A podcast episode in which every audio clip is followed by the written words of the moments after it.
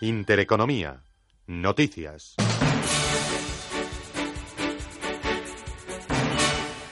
Son las 10 de la mañana, una hora menos en Canarias. Eh, buenos días. Los partidos políticos calientan motores con la vista puesta ya en las elecciones del 28 de abril. Así, durante la mañana reúnen a sus direcciones nacionales para poner a punto la maquinaria electoral y sus estrategias de cara a los próximos comicios generales en Madrid. A esta hora y en el Hotel Palace, la plana, la plana mayor del PP arropa al presidente de la formación en Cataluña. Siguiendo este acto se encuentra nuestro compañero Pepe Luis Vázquez. Pepe, buenos días.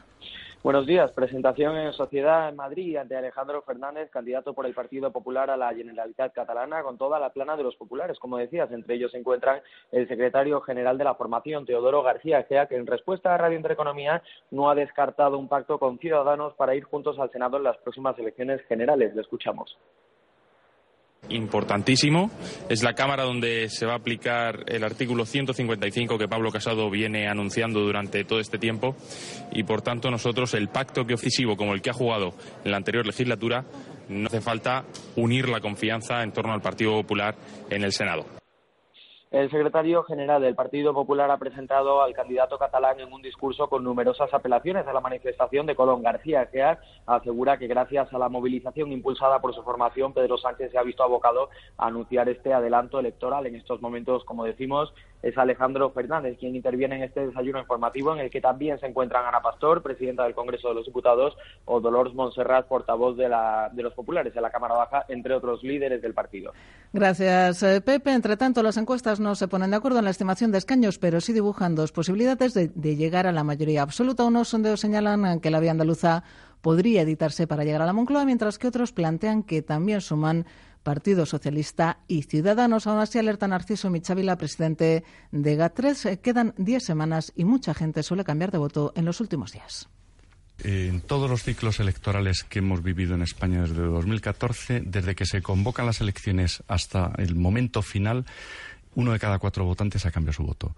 Y de hecho, en esta propia encuesta de la vanguardia, el 27% de los votantes nos dice que todavía no tiene totalmente decidido el voto. Por lo tanto, habrá mucho, mucho movimiento.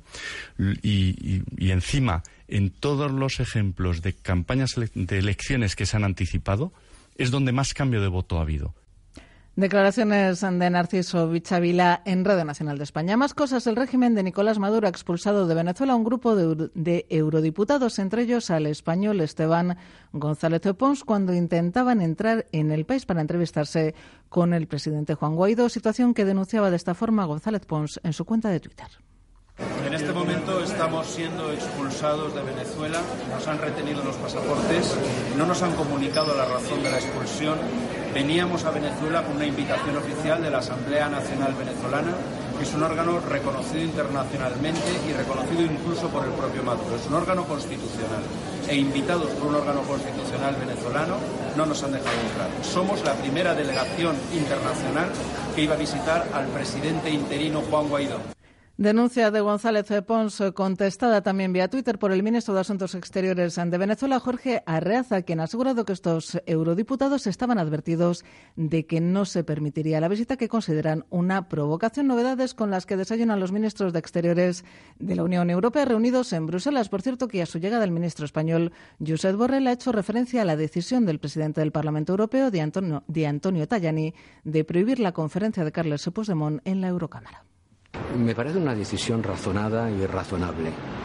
He leído los argumentos que pone sobre la mesa y seguramente si yo hubiera sido presidente del Parlamento Europeo hubiera hecho lo mismo.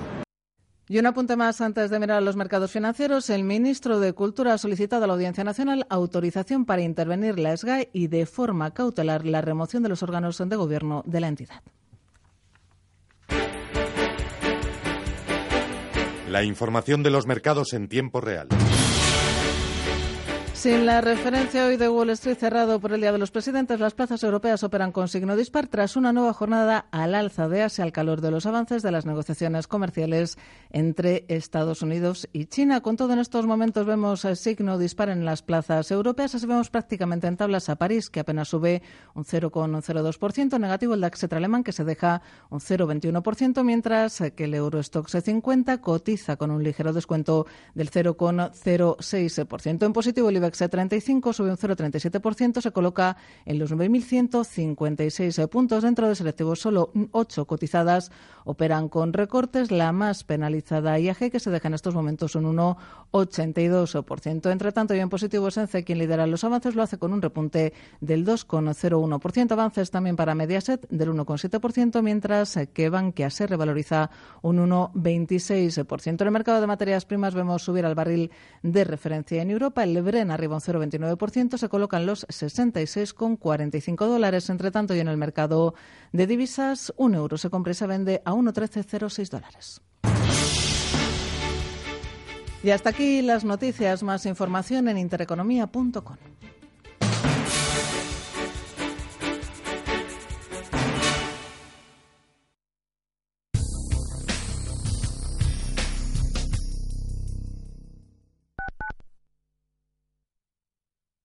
Vender tu casa con pronto piso es otra cosa, porque somos la única inmobiliaria que te garantiza de verdad la venta de tu casa. Y además, si lo necesitas, te adelantamos el dinero sin intereses. Entra en prontopiso.com y valora tu casa. Pronto Piso, vende tu casa con garantías.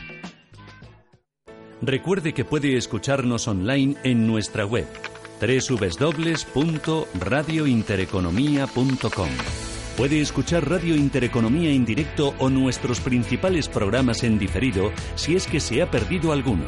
Recuerde, esté donde esté y desde cualquier dispositivo, radiointereconomía.com. En Radio Intereconomía nos importa cómo abre la bolsa. Es clave el cierre del mercado, pero ¿qué pasa a media sesión? A media sesión tratamos el resto de cosas interesantes. De lunes a viernes, de 12 a 2 del mediodía, en Radio Intereconomía, a media sesión. Bolsa sí, pero sin olvidarnos de lo demás. Pontareas, la mejor solución a sus cenas y reuniones de empresa. Restaurante Pontareas le ofrece la mejor comida gallega tradicional. Visítenos en Claudio Cuello 96 o haga su reserva en el 91 307 0173. Reservas en el teléfono 91 307 0173.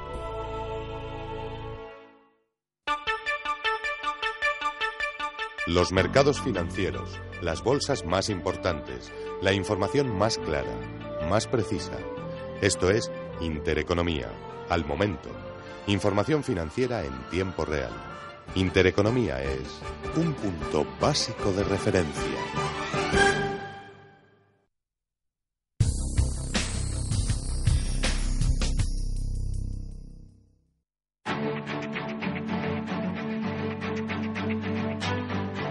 En Capital Intereconomía, el consultorio de bolsa.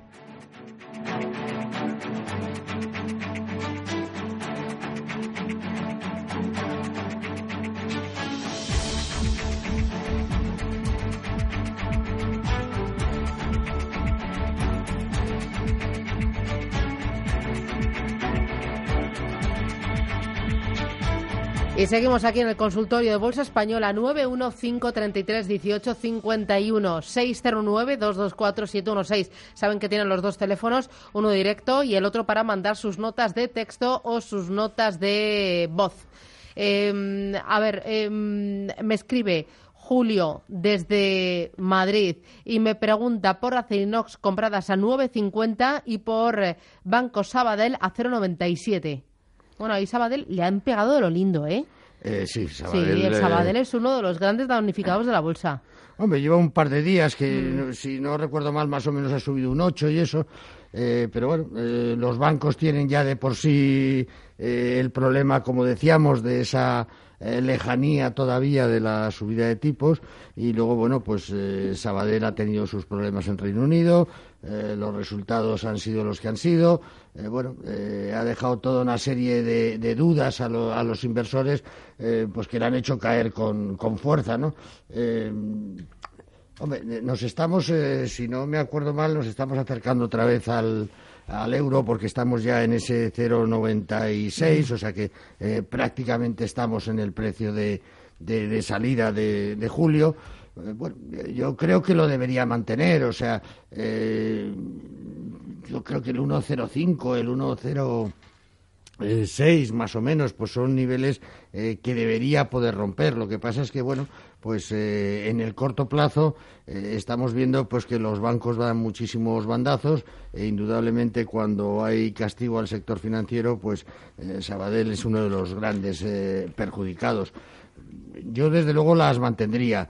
pondría un stop un 5% por debajo, porque, bueno, pues yo creo que eh, en momentos determinados de, que pueda haber un diente de sierra importante en el mercado, pues Sabadell puede tener un castigo muy importante. Pero yo creo que así que por, fundamentales, bueno, pues el banco está haciendo sus deberes, el banco eh, va saliendo adelante. Eh, como decía, el tema de, Reino Unido, pues ha sido muy costoso para, eh, para el banco, pero bueno, yo creo que, es un tema que está superándose y por lo tanto, pues yo, yo me quedaría ahí, ¿no? lo que es Acerinox, bueno, el sector del acero sabemos eh, que está con eh, esos, esos temas de, eh, de, aranceles pues que le han complicado bastante la vida. Cerinox yo creo que es una de las, de las ganadoras, ¿no? puesto que está bien situada en Estados Unidos y por lo tanto en ese aspecto sus cifras no deberían sufrir. ese, ese fuerte bache que tuvo en el mes de esa fuerte caída que tuvo en el mes de diciembre, como todos los mercados, pues yo creo que eh, se está recuperando. Lo que pasa es que quizás haya, llegado a un momento pues donde está, puede estar un poquito plana, ¿no? Eh, y bueno, pues sí, el reto es volver a los eh, a los 7 euros y ahí pues le, puede costar, ¿no? Pero vamos, llegar a niveles de los, perdón, de los de los 10 euros le puede costar pero yo creo que, lo, que los vale, ¿no? Y que en principio pues debería recuperar con, con, fuerza. O sea que yo ahí me, quedaría en, las dos compañías, está un poco como a la par, ¿no? De, las compras que, eh, que ha hecho don Julio, pero yo creo que las compañías pues están bien elegidas. Una, desde luego, Acerinox, a nosotros nos gusta mucho. Sabadell nos inspira eh, más dudas, en principio, como digo, por, por la falta de expectativa en muy corto plazo del, del sector bancario, pero vamos, son buenas apuestas. Muy bien. Eh, nos, Juan Carlos, ¿no? ¿Le tenemos o no? Ha colgado. Vale, lo hemos perdido. Bueno, tengo a través del WhatsApp eh, un par de consultas. Uno de ellos dice, buenos días desde Madrid, os escribo. Quería hacer consulta para entrar en AENA y en BME, suelos y resistencias. AENA y BME. Bueno, empiezo por BME. Eh, BME lo que sabemos todos es que tiene un excelente dividendo, pero también estamos viendo pues que los volúmenes de contratación eh, no están siendo excepcionalmente buenos, ¿no? Por lo tanto, eh, yo ahí sería prudente eh, y quizás esperaría un, poquito. es verdad que, que BME, bueno, a estos niveles de de 25 euros prácticamente que está, eh, pues el PER se ha abaratado porque está en 15 veces, el dividendo está eh, en principio por encima del 7%, pero como digo, mm, pienso que es un momento bien, más bien para, eh, para esperar, ¿no? y yo desde luego la esperaría pues mucho más a niveles de 24 24.15, 24.20 y ahí sí entraría. Mientras tanto, pues yo creo que en el corto plazo es difícil que le veamos dar un, un, empujón fuerte, aunque también es cierto pues que hace nada, eh, vamos, hace 20 días eh, la teníamos por encima de, de 26, pero yo creo que debería corregir un poquito más para realmente ser eh, atractiva ante los mm, posibles datos de, de contratación, etcétera, que vayamos, que vayamos conociendo. Bueno, AENA yo creo que es una buena opción. al final eh, estamos hablando mucho ¿no? de que hemos vivido en parte de un turismo prestado, de un turismo que puede eh, reducirse en beneficio eh, de otras zonas. Yo creo que en principio el gran problema que puede tener AENA en un corto plazo pues es ver cómo, cómo evoluciona el tema del Brexit, porque para nosotros el turista británico es un turista fundamental, ¿no? y si ahí sufriéramos un, una cierta desaceleración de los turistas eh, procedentes de Reino Unido, pues podría haber una, una repercusión importante ¿no? en lo que es el comportamiento de AENA. Pero bueno, eh, yo creo que la compañía es sólida, que sus planes de, de, crecimiento son positivos, eh, que las nuevas superficies que se van a destinar eh, a, zonas comerciales, etcétera, en los próximos trimestres o años, vamos, eh, son muy positivas y por lo tanto, pues yo sí confiaría en la compañía. Pero como digo, eh, tiene momentos complicados hasta finales de marzo de ver cómo se desarrolla el tema de Brexit. Muy bien. Última llamada, Juan Carlos. ¿Qué tal? Buenos días. Hola, buenos días. Dígame. Mira, quisiera preguntarle a Álvaro por los, el aspecto que, lo que le ve a los índices americanos. le explico por qué tengo una cartera bastante diversificada y entre en los productos que tengo hay algunos índices, eh, algunos fondos de inversión, perdón, indexados a índices americanos. Entonces, eh, no sé si hacer alguna aportación en este momento o él ve que han subido mucho, con lo cual más probable una corrección. No sé, a ver cómo, ¿qué haría él? Muy bien, gracias. Eh, bueno, la verdad es que Eh, hemos estado muchos años, yo creo que la mayoría de las compañías, recomendando eh, sobreponderar Europa y, ahora mismo, a pesar de dónde está el ciclo de la bolsa americana y lo que, eh, lo, que ha podido subir en los últimos años, nosotros hemos aumentado peso, o sea que no me parece una mala idea. sí es verdad que quizás habría que hacerlo más en grandes compañías que en pequeñas, porque al final en las épocas de volatilidad las pequeñas sufren más. Y, yo creo que, bueno, eh, en SP 500 o incluso en Nasdaq, a pesar de la volatilidad que estamos viendo, eh, yo creo que se puede perfectamente eh, incrementar algo el porcentaje en estos momentos de bolsa americana. Hay un gran riesgo que es la divisa, la divisa que también es un componente importante en estas inversiones, donde quizás fuera más oportuno hacerlo si hubiera posibilidad de hacerlo con la, con la divisa cubierta. El, dólar euro está a nivel niveles de 1,13 ahora mismo. Mm, las expectativas de que vaya hacia 1,10 eh, son bastante menores que las expectativas que hablan de que el dólar euro pues se pueda ir eh, a niveles de 1,20, 1,25. Entonces, eh, ojo con la divisa, pero vamos, mm, tomar una mayor, un mayor peso en los índices sí nos parece bien. Fantástico. Álvaro Blasco, a Telecapital. Gracias. Buen día. Igualmente, muchas gracias. Adiós, cuídate. Bueno, y nos vamos a ir directamente a Frankfurt. Cuéntame, Laura, ¿por qué? Pues te cuento por qué. Pues ya ha tenido lugar el decimosegundo encuentro anual entre compañías de mediana y pequeña capitalización españolas e inversores internacionales. Es un evento pues muy interesante para la proyección de estas firmas en el exterior. Vamos a conocer los detalles de ese encuentro de la mano de uno de sus patrocinadores, eh, de BME, y si también hay otros eventos programados de este tipo. Pero antes, Susana, nos hemos querido también acercar a conocer qué es, eh, cómo les ha afectado, cómo les afecta y que, lo bueno y lo positivo lo negativo que tiene este tipo de, encuentros para las propias empresas que, bueno, pues que han ido, han acudido a este encuentro en Frankfurt. Para hemos hablado con Diego Cabezudo, que es CEO de Gigas, que es una de las firmas que ha estado en Frankfurt. Son muy, muy positivos porque permiten acercarnos a inversores eh, internacionales pues que, no son tan fáciles de llegar en España. Entonces estuvimos eh, con varios inversores, eh, la mayoría alemanes, pero también inversores del Reino Unido, incluso un inversor americano, eh, inversores franceses y, bueno, cuando ven las eh, compañías que hay en el MAP, las compañías españolas y lo que estamos creciendo y lo que estamos haciendo, pues la verdad es que les resultó muy interesante.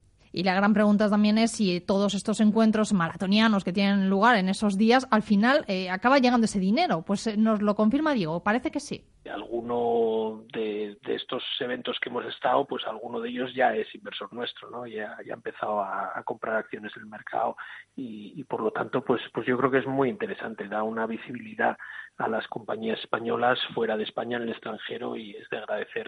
Don Francisco Formariz director de Desarrollo de Mercado Renta Variable de BME. Francisco, ¿qué tal? Buenos días. Muy buenas, buenos días. Es eh, la edición número 12, ¿no?, que, llevan ustedes organizando este encuentro. Sí, se llevan celebrando 12 ediciones en mm. Frankfurt. Nosotros hemos participado en las últimas y, como decía Diego, pues eh, muy muy interesante, ¿no?, para todas las empresas eh, En, esta ocasión, ¿qué empresas han ido? Las empresas, dice. Sí.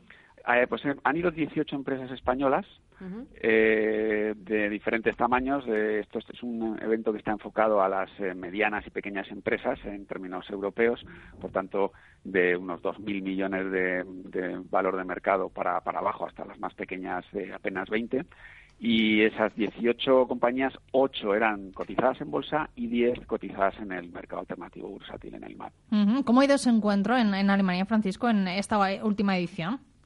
Pues bien, eh, como sabes, hay, hay un, bueno, eh, el mercado BME tiene un compromiso diario desde, siempre con las empresas para que su capacidad de financiación sea la más eficiente, para que su transparencia y su liquidez también sean altas. Y entonces, eh, este tipo de encuentros es una de las patas en las que nos apoyamos, ¿no? Apoyar a las compañías a que, a que vean inversores internacionales que como comentaba Diego no es fácil, hmm. eh, de forma agregada, llevando un grupo y además uniéndolas a otras compañías eh, de otros mercados eh, pues de los mismos sectores para que el inversor final tenga un atractivo en acudir a esos, esos eventos, es una de nuestras herramientas. Piensa que en los últimos tiempos con la nueva normativa, con MIFID II, se está generando un, se está todavía conformando un nuevo escenario en el que, bueno, pues todavía no sabemos muy bien cómo va a quedar, pero los primeros, eh, los primeros impactos que ha habido las pequeñas y medianas empresas pues han, han, han, visto afectadas en su, primero, menor análisis, por tanto, menor visibilidad, y segundo, menor capacidad de acceso a los inversores institucionales, porque también los brokers se han visto, han visto mermada su capacidad en ese ámbito. Entonces, el mercado tiene que eh, tiene que dar ese paso al frente y ayudar a las empresas en este en este eh, importante eh, paso de capacidad de, crecimiento a nivel internacional. Bueno, hemos visto un poco el papel de esas empresas, ¿no? ¿Qué tipo de empresas son las que van? El papel también de BME y qué perfil de inversor eh, acude a estas reuniones. Bueno, pues son inversores eh, de todo tipo, la verdad, y hay diferentes tamaños y con diferentes objetivos. Hay inversores institucionales value que van buscando, eh, pues eso, esas empresas de, largo recorrido. Hay hedge funds o inversores con buscando oportunidades también eh, en empresas de forma sectorial. Fíjate, en, este, en esta edición eh, ha habido un atractivo especial de, empresas sobre empresas de, energía renovable y de biotecnología.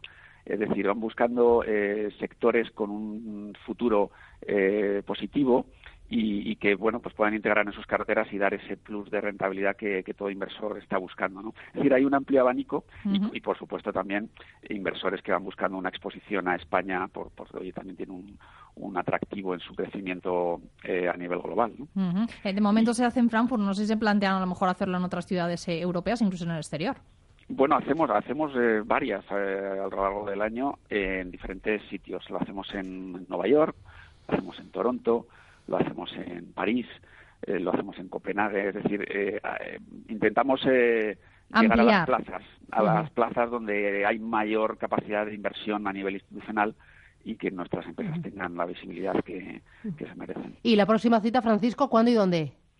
Pues precisamente la próxima eh, va a ser nuestro foro MedCap, que, ah, que es, digamos, el, evento por antonomasia de nuestro mercado. Es decir, todas estas medianas y pequeñas empresas van a tener la, posibilidad a finales de mayo de aquí en el Palacio de la Bolsa en, Madrid efectivamente recibir a todos los inversores. Hacemos el, contrario, ¿no? Invitamos a traemos aquí. pues nada, ahí estaremos. muy bien en mayo. Ahí estaremos nosotros también. Francisco, muchísimas gracias. Gracias por gracias. Adiós. Un abrazo. Adiós. Hombre, Luis, si no te conocía, ¿cuánto tiempo sin verte? Ya me han dicho que te va fenomenal, pero además estás mucho más joven. ¿Qué te has hecho? Un injerto de pelo, solo eso, pero ya ves la diferencia. Pues no me vendría mal un cambio de look, pero como el tuyo, que se ve muy natural. ¿Dónde te lo has hecho? En Clínicas Z, porque lo mismo que no pongo mi dinero en un chiringuito financiero, a la hora de elegir clínica, he ido a los mejores. Clínicas Z, pioneros en injerto de pelo con más de 15 años de experiencia. Infórmate en clínicaz.es o en el 91 680 8387. No pongas en manos de cualquiera tu patrimonio capilar. El foro de la inversión. Bueno, con Ana Llorens, Fan Society Futura Fondo, vamos a repasar las noticias más importantes de la industria de fondos de inversiones de planes de pensiones. Ana, ¿qué tal? Muy buenos días. Muy buenos días, Susana. ¿Hace frío o no? Hace, hace un poquito, sí, un poquito. Bueno, es lo que toca, ¿no? Estamos en febrero. Ya día 18. ¿Cómo vuela el mes? Y este es corto. Y tanto. Ah, Qué gusto. Bueno, oye, eh, la semana pasada se organizó un encuentro muy importante en el Palacio de la Bolsa de Madrid. Lo convocaba ASEAFI, la Asociación de las eh, de los asesores financieros y bueno hubo varias mesas uno de mercados financieros hubo una de regulación donde vosotros habéis puesto el foco. Eh, contáis que las eh, empresas de asesoramiento financiero para que están mejor posicionadas son las que van a seguir cobrando retrocesiones. Cuéntame lo que me lío un poco. Claro, porque aquí es que hay bastante, hay bastante lío. Las eh, EAFIS, las empresas de asesoramiento financiero, son uno de los eh, em, objetivos ¿no? de regulación de, eh, de la regulación, de la nueva regulación europea de MIFID II, que, bueno, como, como sabes, entró en vigor en 2018 una parte, en 2019 otra parte, y, y bueno, pues las EAFIS, las empresas de asesoramiento financiero, tienen mucho que cambiar o están en proceso de cambio eh, precisamente por las exigencias de, MIFID II. Eh, en este panel de expertos que debatían en esta jornada de ASEAFI, pues se ponía de manifiesto que son las ASEAFIs las que mm, eh, están en mejor posición para seguir cobrando retrocesiones. ¿Qué son las retrocesiones? En alguna ocasión lo hemos, lo hemos comentado aquí. Pues son las comisiones que las gestoras de fondos de inversión pagan a quienes venden sus productos, a quienes venden sus fondos de inversión. Mayoritariamente las redes financieras, los bancos, las sucursales de los bancos, pero también las EAFIS. Em, precisamente decían que son las que están mejor posicionadas porque MIFID II lo que pretende es poner un poco de, límite al cobro de esas retrocesiones, añadir transparencia y que se sepa eh, o, que, o que se justifique por qué se cobra esa retrocesión. Eh, bueno, pues las EAFIS a lo que se dedican es a asesorar a los inversores sobre em, qué productos financieros les pueden interesar más, cuáles son más acordes a su perfil de riesgo y, por lo tanto, bueno, pues son las que eh, eh, más justificado el hecho de cobrar eh, retrocesiones, que como sabes además es algo muy polémico porque eh, se entiende que em, las gestoras de fondos de inversión al pagar comisiones por la venta de sus fondos, los fondos que más se van a vender son las que más retrocesiones paguen.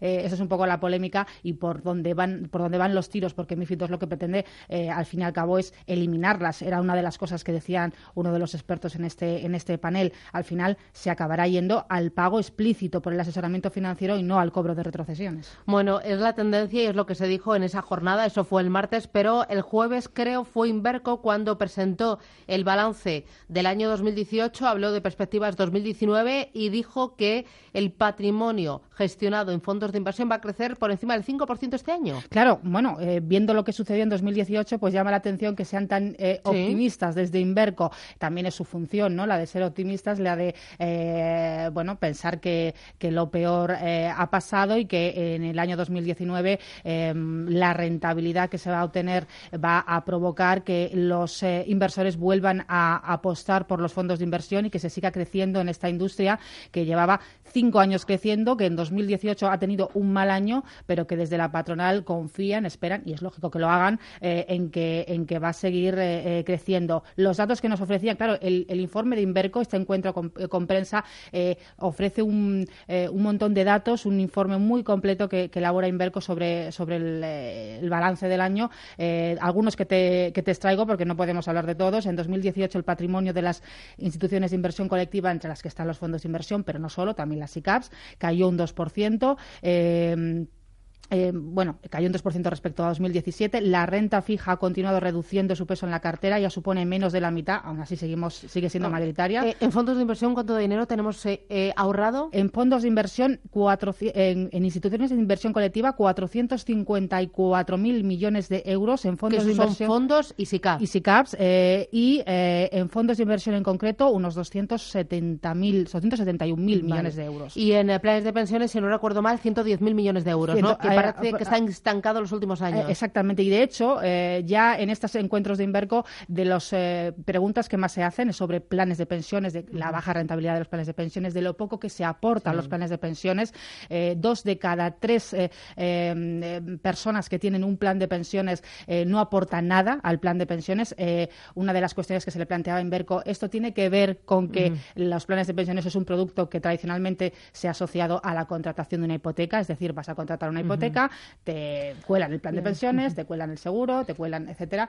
Y bueno, pues. Eh, bueno, decía Ángel Martínez Aldama que él pedía, porque eh, justo como fue el día antes la presentación de que Pedro Sánchez anunciara pues la cita electoral, la fecha de las elecciones, pues él preguntó sobre qué puede hacer el nuevo gobierno y dijo: necesitamos un gobierno valiente, ¿no? Que coja el, el, toro por los cuernos. Eso, esa fue una de las, de las frases de los titulares que más se ha escuchado de, de, Ángel Andama eh, pidiendo un gobierno valiente para afrontar el tema de las pensiones, porque, eh, claro, ahí la, industria tiene mucho que decir, les interesa que haya un gobierno que, coja el toro por los mm. cuernos. Hablo también, si no recuerdo mal, de eh, equiparar la fiscalidad de los planes de pensiones a las rentas vitalicias. Claro, las rentas vitalicias es el gran producto ¿no? que están poniendo, que están empujando la industria, sobre todo la industria aseguradora, y tiene algunas desventajas, entre ellas tema fiscal, pero bueno, todos piensan, los expertos, que va a ser el gran producto de los próximos años. Claro, hay 600.000 millones de euros en patrimonio inmobiliario de mayores de 65 años. Madre mía. Eh, hay poca pensión o pensión cada vez más escasa, pero mucho patrimonio inmobiliario. Ahí eso se puede monetizar. Bueno, diez y media de la mañana, Ana Llorens, Futura Fondo Fan Society. Gracias, que tengas feliz semana y nos reencontramos el lunes que viene. Cuídate. Hasta el lunes. Adiós, adiós.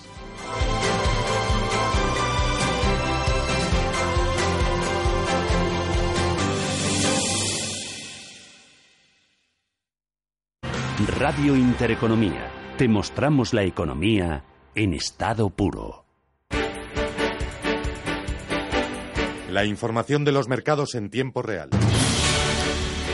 Diez y media de la mañana, nueve y media en Canarias. El IBEX 35 se desmarca de las caídas generalizadas, de la debilidad en el viejo continente. Vemos al FTSE londinense dejándose un 0,3% a pesar del tirón de las compañías ligadas al metal como Glencore, que suben más de un 3%. La farmacéutica IGMA es la compañía más eh, perjudicada dentro del selectivo británico, pierde un 0,3%. Otras plazas como el CAC 40 parisino están amenazando con darse la vuelta. De momento una pérdida muy moderada de una décima porcentual tras una rebaja de recomendación para el sector mm, automovilístico que está pesando sobre Renault, que cae un 1,3% a pesar del tirón de los bancos eh, como Societe General y Credit Agricole. Precisamente los bancos son los que impulsan al selectivo español. El sector cotiza al alza por la posible inyección de liquidez del Banco Central Europeo. Antonio Castelo es analista de eBroker.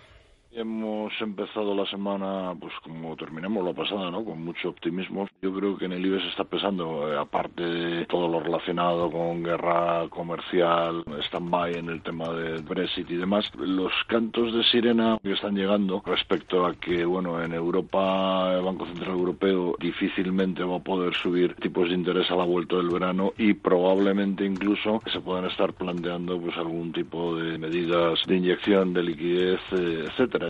El IBEX sube un 0,43%, afianzando los 9.100 puntos, 9.162 puntos para el selectivo, con eh, títulos en negativo como los de IAG, que pierden un 1,7%, o ArcelorMittal, que desciende un 0,57%. Al margen del sector bancario, la papelera ENCE es la que más sube, sube un 1,6%, seguida de Mediaset, con alzas que superan eh, ligeramente el 1,5%, o Amadeus, también buen tono, por encima del punto porcentual, junto a los títulos mm, de Bankia. También el MIB italiano, otro de los eh, índices con avances, con fortaleza en la renta variable europea, impulsado también por el sector teleco, Telecom Italia, que sube un 2,9%.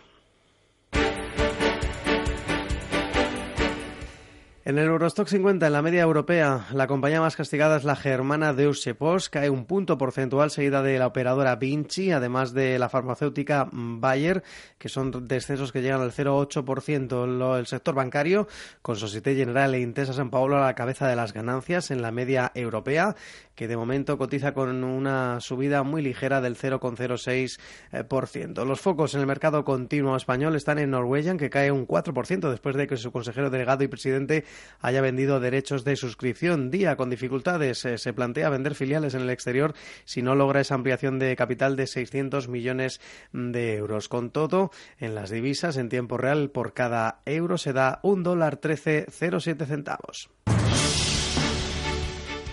Es todo por el momento. Hasta aquí el flash bursátil. Más información en intereconomía.com.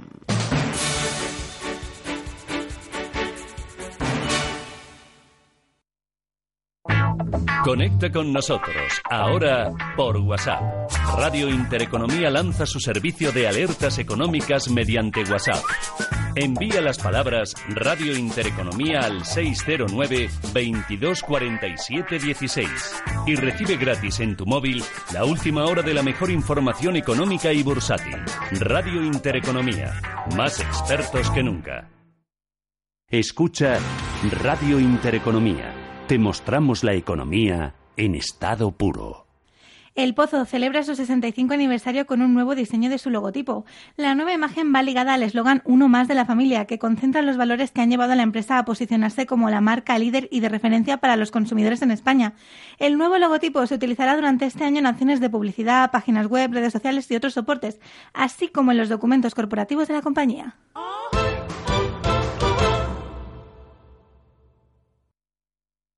Conoce las diferentes formas de vida de la economía.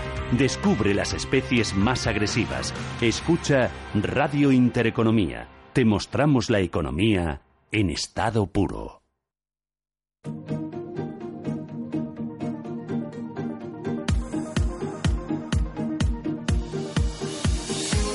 En Capital Intereconomía, Foro Marketing.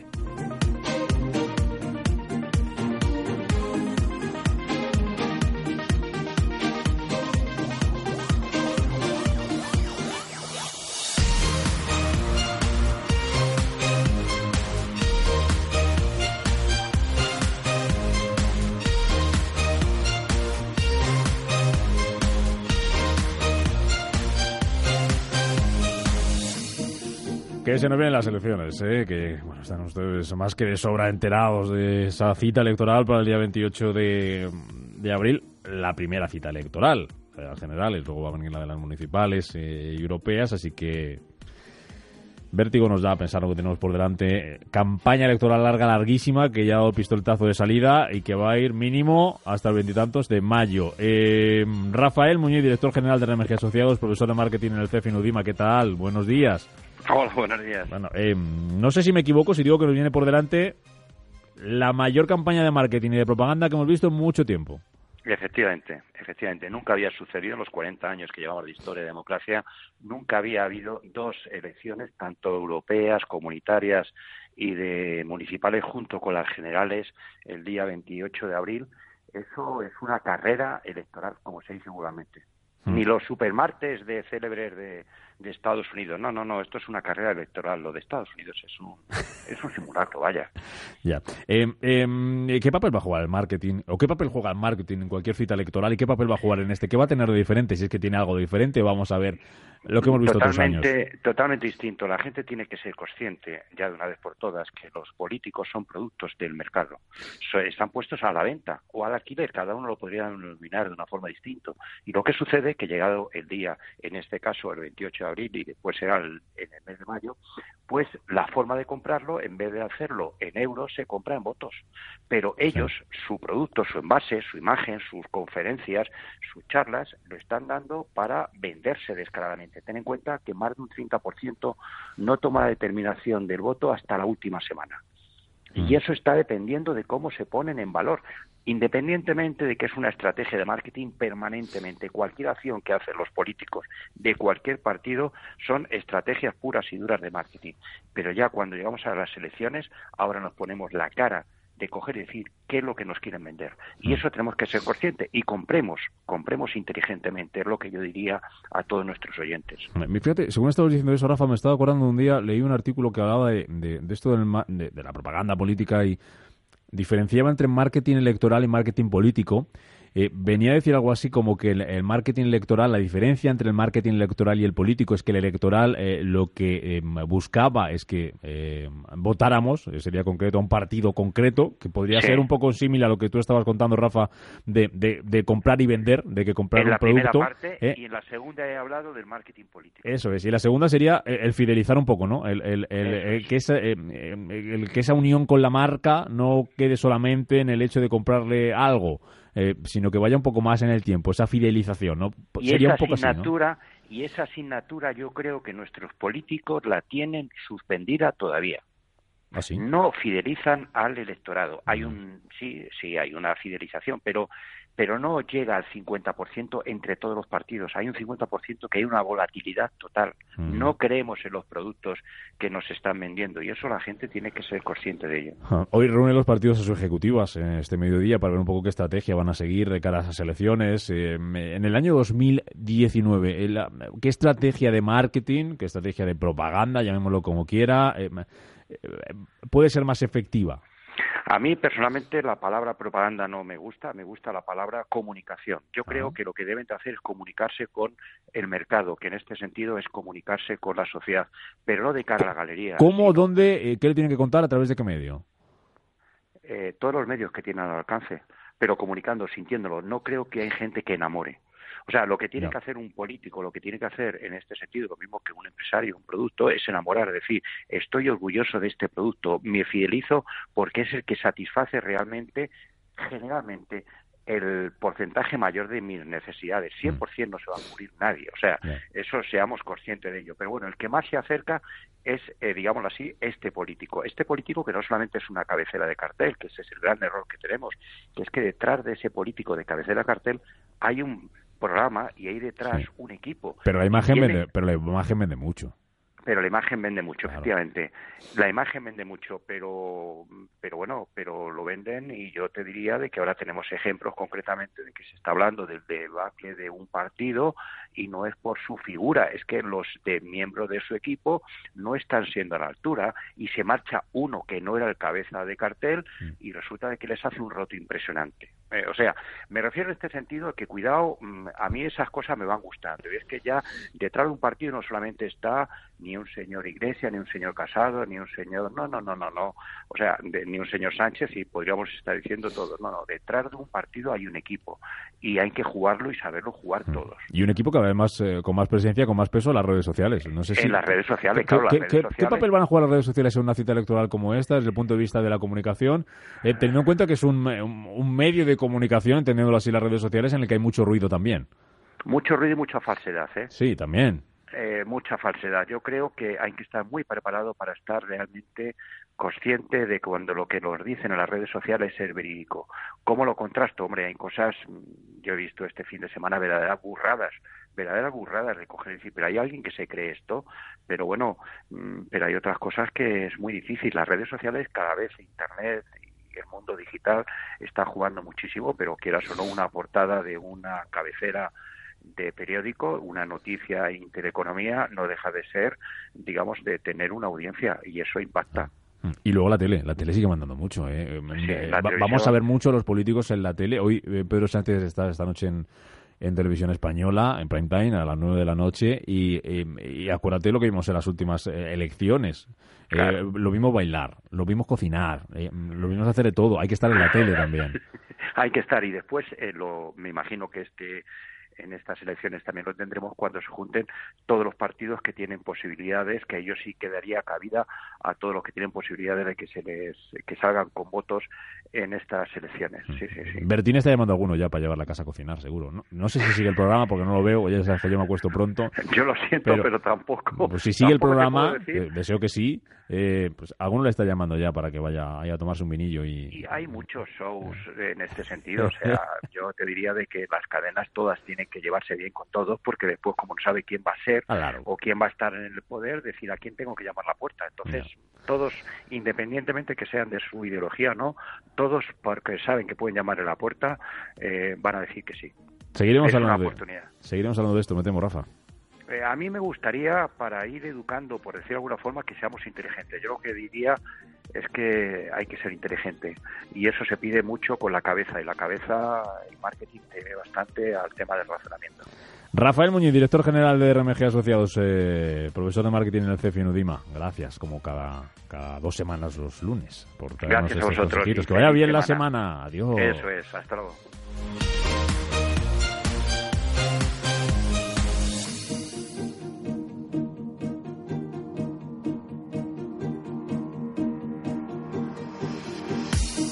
Y hablando de comprar, hablando de vender, hablando de redes sociales, ¿quién no ha comprado alguna vez por internet, incluso por, por redes sociales? Seguro que usted ha sido uno de ellos. Vamos a hablar de esto con eh, Álvaro Gómez, es eh, country manager de Logia en, España. ¿Qué tal Álvaro? ¿Cómo estás? Muy buenos días. Buenos días, Rubén. Hablamos de Logia, que es una agencia digital que ayuda, ahora nos lo contarás tú y nos lo explicas un poquito mejor, a los clientes a utilizar esos medios digitales para, para eh, que las empresas puedan vender sus productos ahí. Habéis sido elegido también eh, cuatro años no consecutivos, eh, cuatro premios en cinco años, me decías, como mejor agencia digital full service. ¿Esto de full service qué es?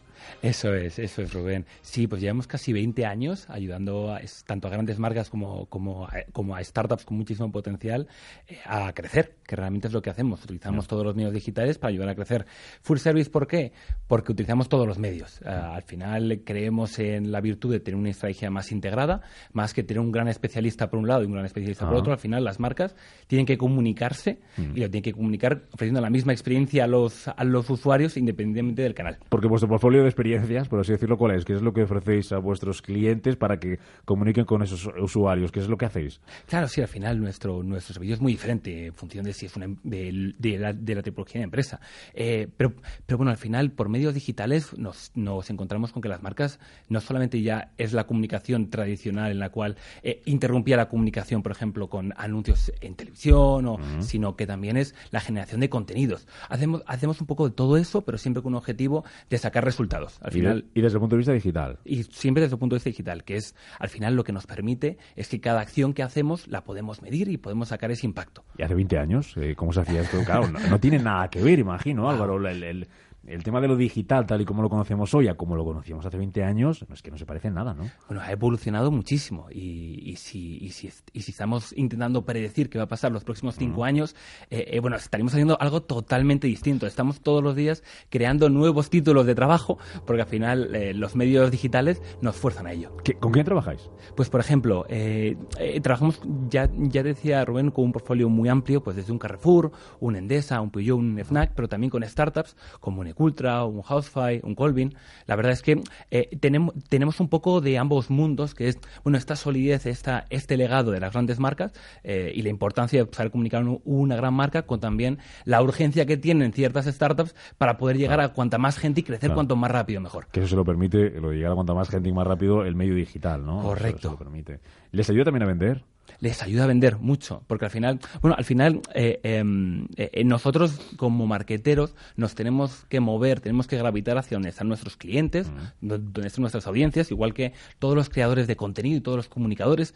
Y hoy en día esa comunicación se ha movido al ámbito digital, ya sea a través de una transformación de los medios tradicionales a ámbito digital, una radio digital, un, periódico digital, o también hacia redes sociales, que es buena parte de donde pasamos nuestro tiempo hoy en día. ¿Las redes sociales son buenas para vender? ¿Son, efectivas? Son imprescindibles a día de hoy. Sí, bueno, tenemos, bueno, además de, trabajar eh, en, en, los canales más habituales de marketing digital, tenemos un equipo de investigación de mercados mm. que nos ayuda precisamente a vender más en digital, pero gracias al conocimiento y bueno, eh, trabajamos con varias instituciones, entre ellas la, la IAB, que es el, principal foro digital de, España bueno, y del mundo, eh, para hacer un tracking digital de varios medios. El año pasado, y te voy a dar alguna cifra, Rubén, de medios de, del tracking de redes sociales, eh, un 80% de los internautas españoles afirman seguir marcas de manera activa en redes sociales. Un 80%. Y esto eh, eh, se, va, se va más allá si estamos cogiendo población de menos de 30 años, ya es casi el 100%. Al final dependemos de esa comunicación en redes sociales para realmente trasladar a nuestros clientes quiénes somos. Esa es un poco la fidelización que hablábamos antes, ¿no? Se, se, busca, se persigue y lo puede permitir, lo puede dar una, una, red social, ¿no? Correcto, porque además las redes sociales son bidireccionales. ¿Qué quiere decir eso? Que al final los medios tradicionales lo único que hacían las marcas era comunicar, mm. pero no podían escuchar. Mm. Gracias a las redes sociales eh, bueno, nosotros tenemos grandes ejemplos dentro de la casa de cómo marcas han ido aprendiendo eh, y, por primera vez tienen contacto con sus clientes eh, a través de redes sociales. Por ejemplo, una gran marca que siempre distribuye a través de, grandes superficies, tradicionalmente no ha podido hablar nunca con su cliente porque siempre tenía de intermediario la gran superficie. Ahora de repente ya puedes hablar directamente con tu público a través de redes sociales. De manera directa, rápida e inmediata, ¿no? Total. Eh, ¿Qué, más datos os, dice esa investigación? Sí, sí, pues, eh, pues por ejemplo, eh, ¿cómo, ¿cómo ha cambiado? Una de las, una de las grandes eh, motivadores a la compra siempre han sido las opiniones de terceros, ¿verdad? Y estas comunicaciones siempre han sido, bueno, pues limitadas en el espacio y en la cantidad, porque al final tenemos un número limitado de gente a nuestro alrededor y tampoco podemos ver eh, tanto. Sin embargo, hoy en día con los influencers es muy fácil seguir a los influencers.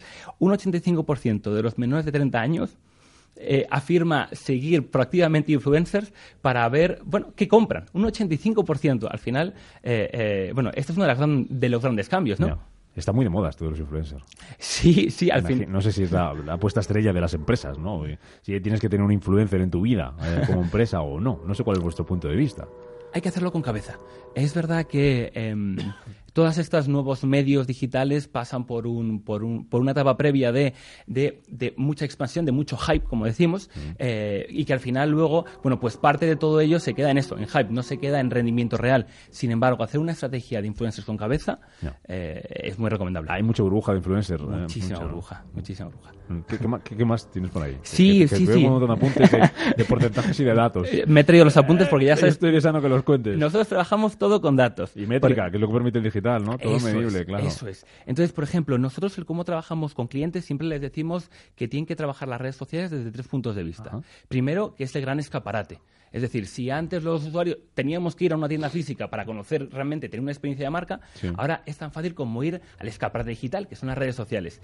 Y un 27% de los usuarios afirma que tienen mucha más confianza en aquellas marcas que tienen redes sociales ¿Oh, y que tienen un perfil que otras que no. O sea, es posible que el tener o no un perfil en redes sociales y que esté cuidado pueda hacer que vendas o que ese usuario decida pasar al siguiente, a tu competencia. Como al final estás a un clic de distancia, es muy fácil que eso suceda. Eh, eso te lo comentaba antes de empezar la entrevista, el tema del smartphone que tenemos todos aquí encima de la mesa. Eso está haciendo que, que compremos con darle un botoncito. Es una cosa muy, muy rápida comprar. Si tienes una aplicación, si tienes una red social la diferencia con no tenerla, como nos cuentas, es que podamos dar al clic y comprar, y si no la tienen, no vamos a dar al clic y no vamos a comprar. Eso son muchos millones de euros. ¿eh? Total. Gran parte, todavía no estamos ahí en que la gran mayoría de las compras se hagan en el modo, en el modo móvil, o sea, en el, en el, en el teléfono móvil. Sin embargo, estamos a punto de llegar a ello. Ya hace años ya eh, utilizamos este indicador, lo que nos dice Google, y ya hace tres años ya hubo más búsquedas en móvil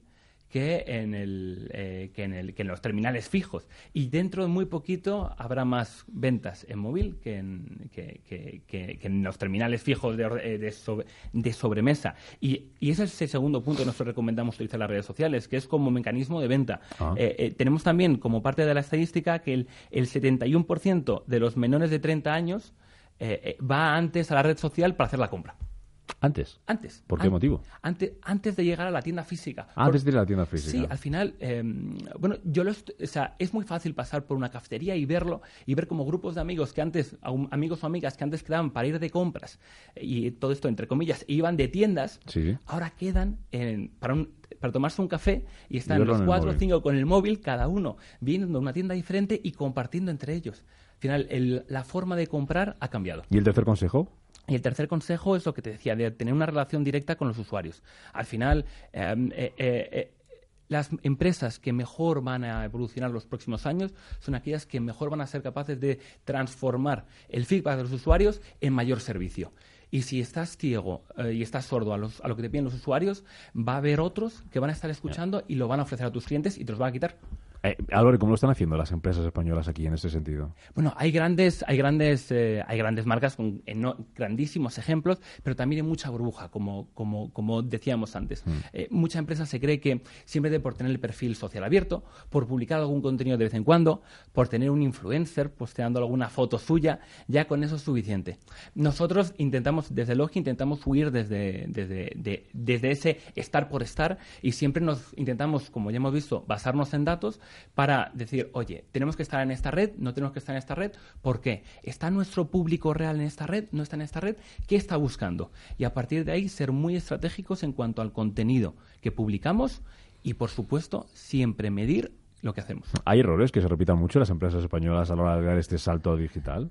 Em, sí, bueno, eh, en, estos, en estos dos puntos, por ejemplo, el no medir. En muchos casos, bueno, una de las grandes funciones que tiene el digital es que nos permite eh, medir qué, está pasando en la red social, pero también qué pasa en nuestra página web.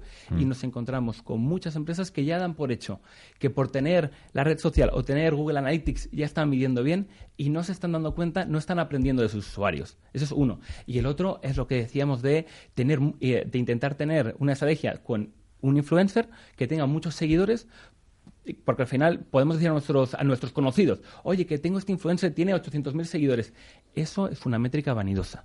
Lo que importa no es tanto ese alcance que un usuario puede mirar o no, como la tasa de interacción. Es decir, no importa tanto el, el, haber distribuido tu imagen a mucha gente, sino que esa gente luego interactúe con ella. Claro. O sea, el hecho de tener millones y millones de seguidores, tú entras a una marca y ves que tiene un millón de seguidores, eso no tiene por qué decir nada eh, dice algo importante, que tiene muchos seguidores, pero si no se utiliza bien eso que nos están diciendo, da igual que tenga millones y millones de usuarios, de, seguidores, y si no hace bien esos puntos que nos estabas contando, ¿no? Que muchas veces quedamos en el error.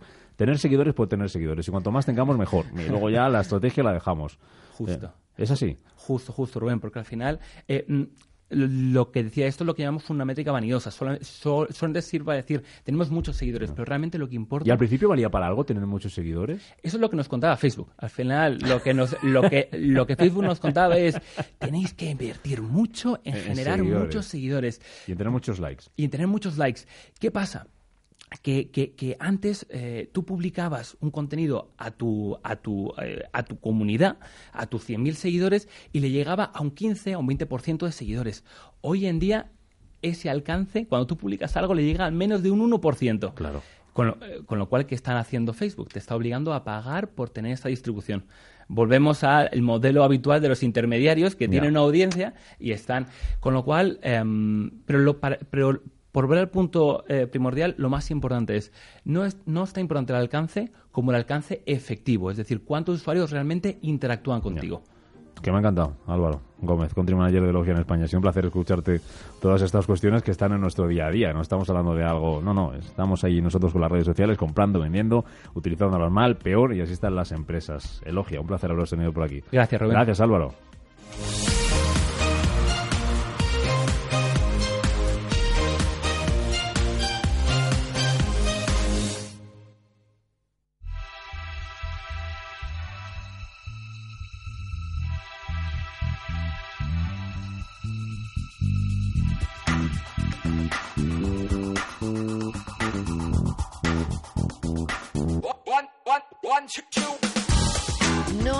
Casas iguales. Mira a Javi, le encantan las toallas XXL de algodón egipcio con raya. Y ahí tienes a Belén, que se ha puesto un dormitorio con todos los muebles blancos a juego y su cabecero tapizado. O María, que siempre que puede se compra una mantita nueva para su salón. ¿Y qué me dices de Nacho? Ese no se acuesta sin un nórdico con sus sábanas Tropical Classic conjuntadas. Y podríamos seguir y seguir. Y para conjuntos, los de Delia, que conjunta hasta los manteles y servilletas. Hay tantas opciones donde elegir en el corte inglés y es que para gustos, Blancolores. Por eso tienen toda la variedad en colores, estilos, tamaños y diseños de textil de cama, baño, decoración textil y muebles de dormitorio con hasta un 50% de descuento.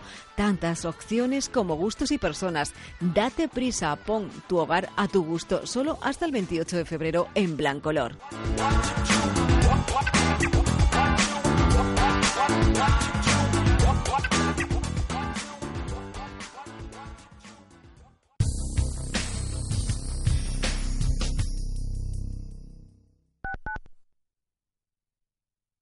Al principio pensaba, lo alquilo, no lo alquilo, lo alquilo, no lo alquilo. Luego, con renta garantizada, pensé, lo alquilo. Renta garantizada se encarga, te seguirá pagando la renta de tus inquilinos, aunque ellos no lo hagan, y se ocupan de la gestión del día a día. Infórmate en el 900 10 10 95 o en rentagarantizada.es. Alquiler garantizado. Hola un congreso gastronómico, el Imperial Kitchen, un santo milenario, Santo Domingo de la Calzada, o la Feria Internacional de Turismo de La Rioja. Son algunas de las muchas razones por las que este próximo sábado estamos obligados a visitar La Rioja. Nos acompaña próximo sábado a las 6 de la tarde aquí en Radio Intereconomía, un programa de primera. En directo desde La Rioja. Ya le estamos esperando. Good luck and good travel. Buen viaje y buena suerte. Radio Intereconomía. En cada momento la información económica y bursátil que le interesa. En todo momento, la información general que necesita.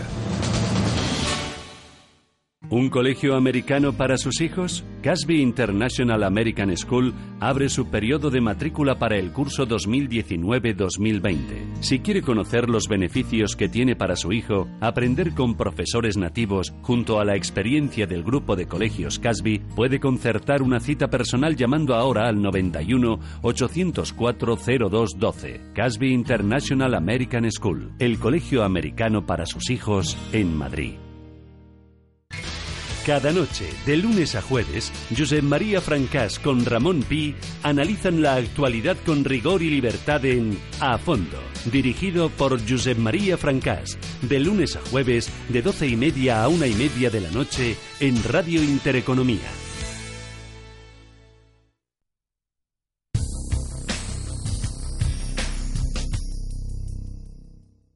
Sigue la emisión online de Radio Intereconomía donde quieras a través de nuestra app.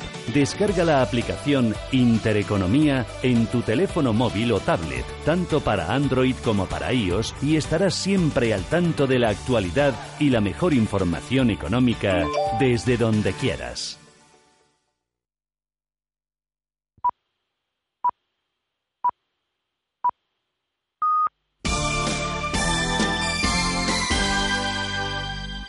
Intereconomía. Noticias.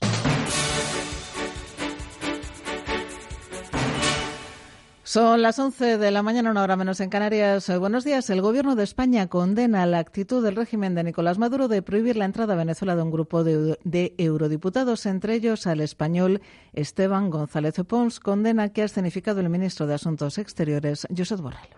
Condenamos la actitud del Gobierno de Venezuela, que Maduro, gobierno que, como ustedes saben, está puesto en cuestión de no dejarles entrar, naturalmente. Hemos hecho todo lo posible para que así fuera.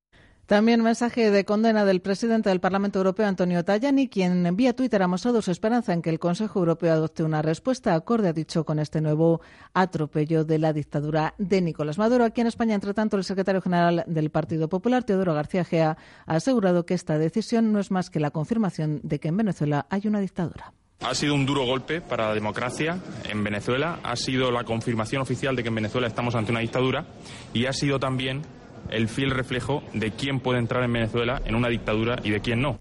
Declaraciones de Teodoro García Gea su entrada a un desayuno informativo en el que la plana mayor del Partido Popular ha arropado al presidente de la formación en Cataluña. Siguiendo este acto se encuentra nuestro compañero Pepe Luis Vázquez. Pepe, buenos días. Buenos días. Efectivamente, presentación en sociedad de Alejandro Fernández en la que han asistido eh, eh, nombres del Partido Popular como la presidenta del Congreso de los Diputados, Ana Pastor, o Dolores Monserrat, portavoz de los populares en la Cámara Baja. También asiste el portavoz en el Senado del partido, Ignacio Cosidó, que ha asegurado que no va a haber un pacto entre Partido Popular y Ciudadanos para las generales, para ir en una lista conjunta, ya que ha dicho hay que mantener esa mayoría para que en un momento determinado se vuelva a poder a votar el 155. Mantener ese, esa mayoría en el Senado que en un momento determinado pueda votar la aplicación del artículo 55 es vital, pero claramente lo que hoy aspiramos es que esa mayoría en el Senado la podamos mantener con nuestras siglas, la podamos mantener con el Partido Popular, ¿no? Yo he entendido esto claramente, eh, con la salvedad de que esa decisión lógicamente corresponde a los órganos del partido. Durante este desayuno en el que ha intervenido el líder del partido en Cataluña, Alejandro Fernández, ha habido claras referencias al independentismo. Tanto el secretario general Teo García Egea como el candidato catalán han criticado duramente la política adoptada por el Ejecutivo con respecto al conflicto separatista. Ambos han vuelto a señalar a la aplicación del artículo 155 permanentemente para devolver, han dicho, el orden constitucional a esta comunidad autónoma. Gracias, eh, Pepe. Acto del Partido Popular en una jornada en la que los partidos políticos se reúnen a sus direcciones nacionales para poner a punto la maquinaria electoral y sus estrategias de cara a los próximos comicios generales del 28 de abril. Acciones que arrojan, según las últimas encuestas, un escenario incierto. Y es que, dice José Félix Tezanos, presidente del CIS, la mayoría de los votos se deciden en el último minuto. Que aproximadamente un tercio de los que van a votar entre el 25 y el 30 por ciento de los que dicen que van a votar todavía no saben que van a votar. Lo van a tomar la decisión más adelante. Entonces, como van a tomar la decisión más adelante, cualquier especulación que hagamos sobre esa decisión que no está tomada nos conduce a un absurdo. Entonces, claro, yo creo que hay que tomárselo con cierta tranquilidad. Yo creo que a veces la ansiedad nos lleva a querer anticipar lo que va a ocurrir. Bueno, veremos lo que va a ocurrir. Las encuestas todas apuntan tendencias muy similares entre sí.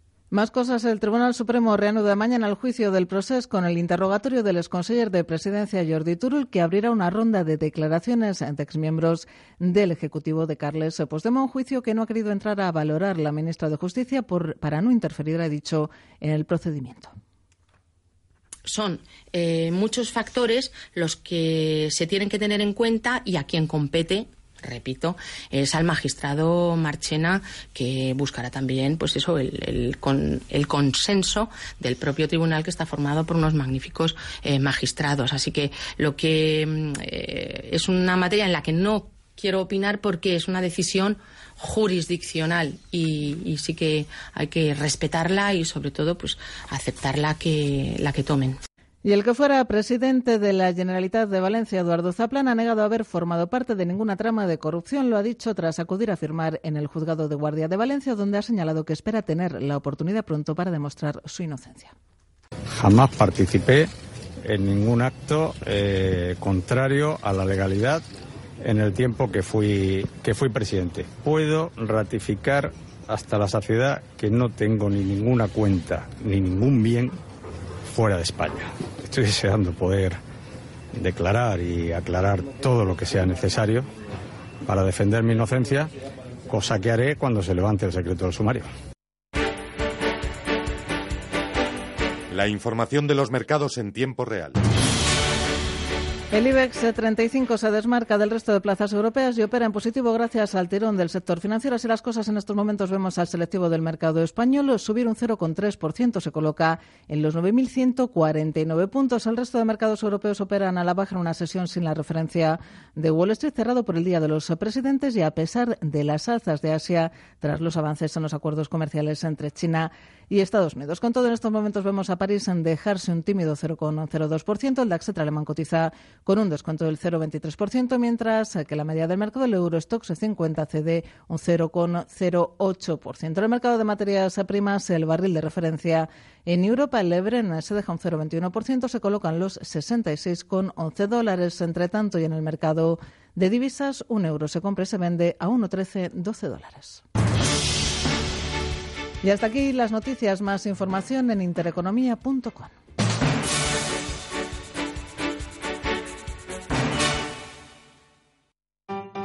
Cuando una empresa líder en alimentación une sabor y bienestar, hace algo único.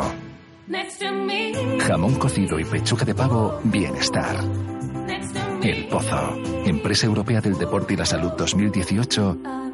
Y Javier Fernández, campeón del mundo de patinaje artístico.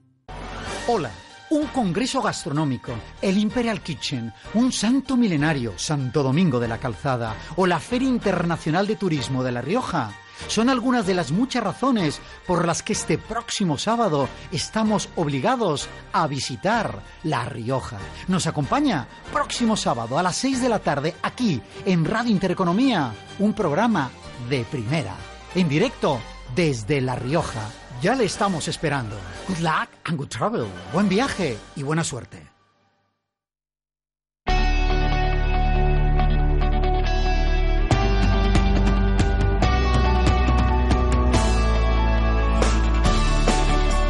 Los desayunos de capital.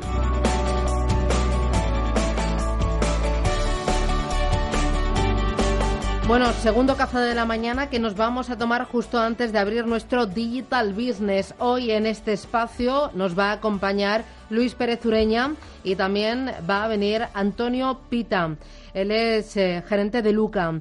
Eh, vamos a abrir ese Digital Business. Antes, como telonero, vendrá ISDI para hablar de formación, educación, innovación y mucho más. Pero antes, antes, segundo café de la mañana que lo tomamos con Fernando. Fernando, ¿qué tal? Buenos días. Buenos días. Bueno, eh, ¿tú cuántos cafés te tomas al cabo de la mañana? Al cabo de la mañana, unos tres, más o menos. ¿Tres? Tres. ¿Y luego por la tarde después de comer también sigues con café o no? Después de la tarde me tomo un café solo con hielo siempre. Ah, yo soy más de té luego, fíjate. Ahora, luego duermo como... Y ahora me acabo de tomar un pinchito de tortilla que le he dicho he visto a Luis. que venías con una cara de satisfacción. Claro, porque le dije, digo, mira, necesito yo tortillita patata, pero me echas ahí un poquito de calabacín, que así como la deja más jugosita. mira y bueno, sabes, ¿eh? venía eh, el fin de semana pensando en la dichosa tortilla y me ha sentado como una reina. Siempre hay que tener un objetivo. Así que estoy ahora eh, con las armas bajadas. Eh, ahora solamente te queda un tema, viajar. Viajar. Eh, bueno, que ya sabes que tengo destino. Ya, bueno. lo sé, sí, me acabas de decir. Bueno, eh, Elena, eh, cuéntanos, es pues Fernando Tomás, director de comunicación de viajes del Corte Inglés. Sí, eso es porque viene a hablarnos a hoy. Soñar. A soñar, porque después de ese pincho de tortilla también, porque no? Se puede viajar y pensar en viajes y sobre todo hay un colectivo de, viajeros que tienen, iba, a decir eso de vacaciones durante todo el año, es mayores, los mayores de 60 años, expertos viajeros que tenéis un programa especial, Fernando, para ellos, claro. ¿Qué ventajas tiene reservar ahora con viajes el corte inglés especialista en estos expertos viajeros más de 60 años eh, si tú te quieres ir a un lugar, no sé, y tú bien a y tú bien lo has dicho, tenéis, eh, porque yo ya tengo los 60 años y tengo, bueno, pues ese privilegio de, de, estar en ese grupo de privilegiados en cuanto a que se benefician de precios especiales. ¿Por qué expertos viajeros? Ya no es que la experiencia, por supuesto que la edad da experiencia y sobre todo a la hora de viajar significa pensar, pensar como yo te digo, a lo grande. Em, los expertos viajeros es un programa que nació en Viajes el Corte Inglés hace muchos años como vacaciones para mayores, fíjate, eran de 55 años. Pero luego eh, fue cambiando y entendimos que los 60 era lo que marcaba eh, un poco todo lo que es eh, la tradición. Me estoy poniendo una música muy de ambiente. Sí, esto da miedo. Esto como si fuéramos aquí Me da miedo ya cumplir los 60. cualquiera se mete en un barco con esto. Con esto, ¿entiendes? Y demás, Parece que nos vamos a ir de funeral más que de, vacaciones. estamos haciendo las obras No, pues mira, esto lo que entendí...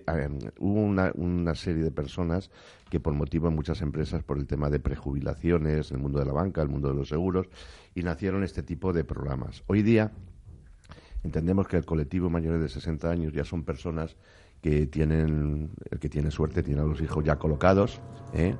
Luego después, aparte de eso, eh, tienen las hipotecas, como yo digo, ya pagadas y sobre todo tienen algo muy importante, que es tiempo.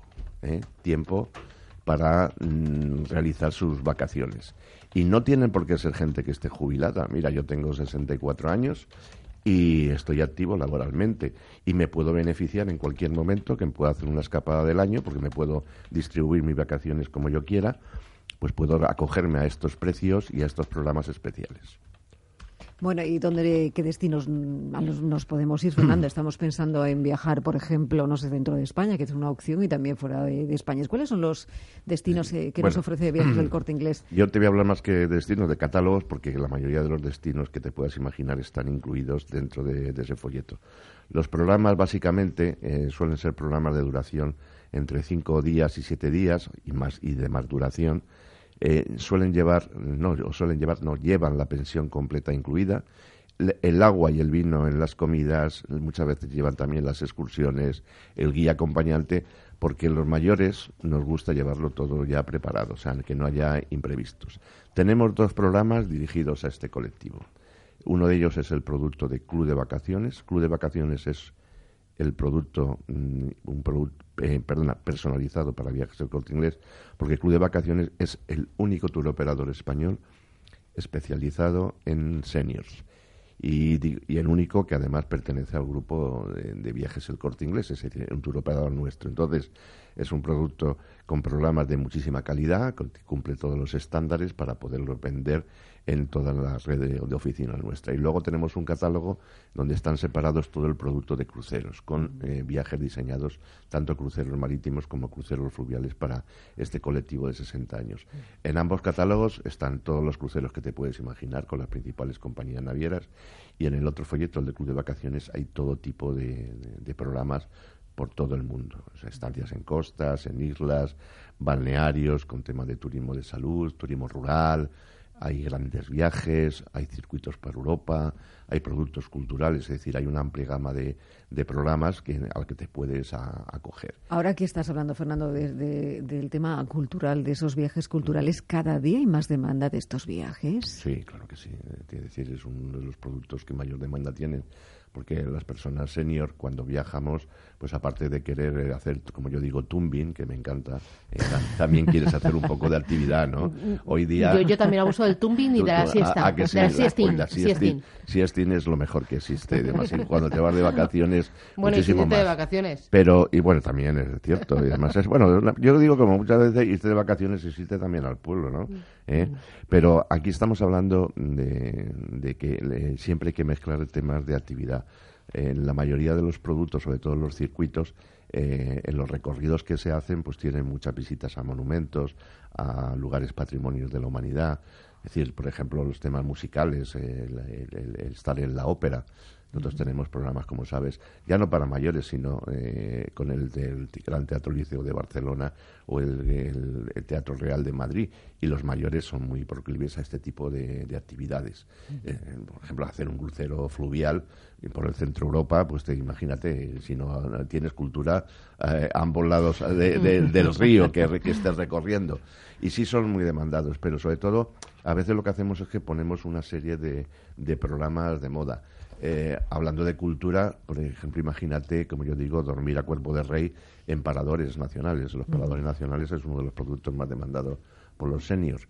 Pero lo que hacemos es escoger luego dentro de, los programas alguna actividad o alguna zona eh, mucho más concreta. Por ejemplo, estamos haciendo unos recorridos por, por la comarca, es la parte matarraña, que es la parte de Zaragoza, que con unos recorridos muy inéditos y visitando unos pueblos que son eh, prácticamente maravillosos porque también les gusta y grandes conocidos además. Sí sí grandes desconocidos no porque ya te puedes visitar muchos lugares del del maestrazgo con unos nombres que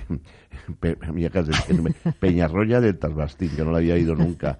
Eh, Cretas eh, Calaceite eh, y también visitando Teruel. O sea que hay, hay programas como muy, muy, muy dinámicos.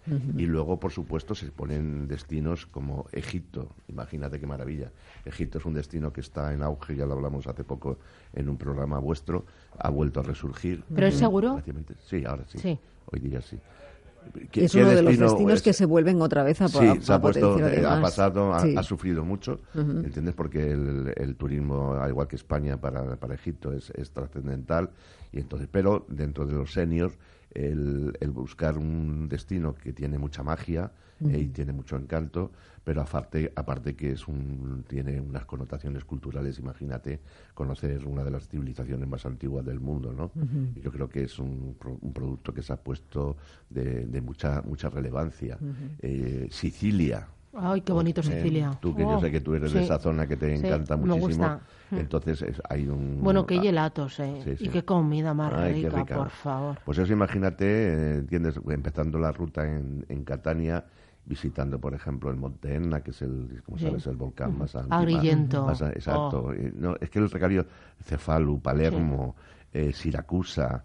Eh, Mira, en, eh, yo estuve alojada en Cefalú y abajo en Agrillento. Agrillento y bueno, fantástico. Pues porque además es como... las carreteras son un poco... Eh, no muy buenas. Pero mira, hay cultura, se come rico, pues eh, hay seguridad, eh, hay unas calitas bárbaras. Oh. Increíble. Pues tú imagínate, tú no tienes, afortunadamente no tienes los 60, ¿eh? Pero bueno, si tuvieras tu marido tuviera 60 o estuvieras a lo mejor conmigo, pues te podías beneficiar de los precios. podemos hacer en grupo, Fernando. Podemos hacer en grupo, sí. En el carnet no, pero como actitud yo no sé si eso puede colar, ¿eh? Eso puede colar. Pero mira, un viaje de siete noches para visitar Sicilia, con salida el 5 de abril, eh, desde Madrid, incluyendo los vuelos, los traslados, hotel de cuatro estrellas en pensión completa, guía acompañante, visitas, excursiones y seguro de viaje. Imagínate desde 999 euros. Te has equivocado, no puede no, Pues ahí te lo digo. Eh, fíjate qué precio y es uno de los productos más demandando. Y luego también nos gusta, a los mayores nos gusta la naturaleza. ¿eh? y un sitio que es de una belleza extrema es Cabo Norte, ¿me entiendes? Empezando el viaje en, Oslo, y haciendo un recorrido por, por, sitios increíbles que, que, bueno que te dejan en la, en la retina grandes grandes viajes y grandes recuerdos y por qué no los cruceros Podemos reservar ahora mismo, Fernando. ¿Cuáles son las ventajas de reservar en viajes el corte inglés? Pues reservar este ahora es, yo creo que la más importante es que vas a conseguir el, no hay como en otras campañas unas condiciones especiales porque ya los precios son muy especiales.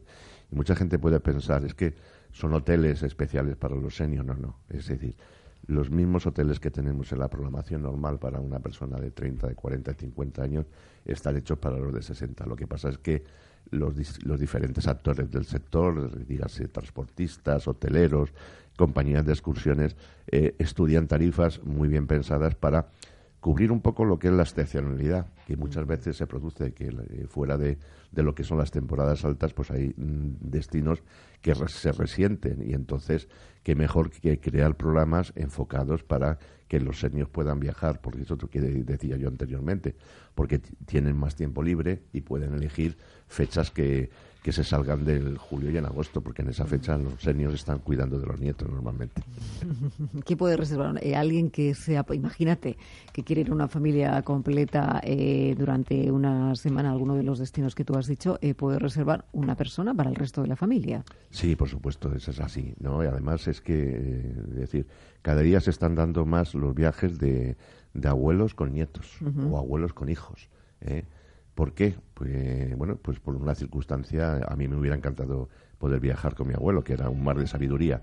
Pero independientemente de todo eso, con que una de las personas tenga los 60 años, la otra persona ya se beneficia como tal.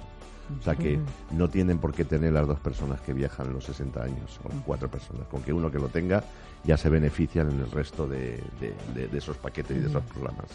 Fernando Tomás, eh, Viajes del Corte Inglés. Hoy un placer soñar contigo, disfrutar. eso está bien. Y nada, ya tenemos del, aquí en... Del pincho de tortilla, que conmigo, ¿me Hombre, los viajes, ¿sabes qué? Se viven tres veces. Uno antes, mientras que lo preparas, otro durante, mientras lo vives, y luego después, mientras pues que vuelves a disfrutar las fotos, lo cuentas o cuando a mí me preguntan, bueno, ¿cuál es el mejor viaje de tu vida? Digo, el próximo. El próximo, eso me encanta, te lo voy a copiar. Fernando, gracias, cuídate. Un abrazo. adiós.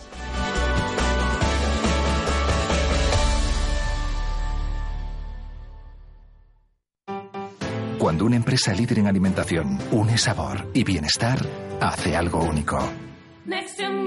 Jamón cocido y pechuga de pavo, bienestar. El Pozo, Empresa Europea del Deporte y la Salud 2018.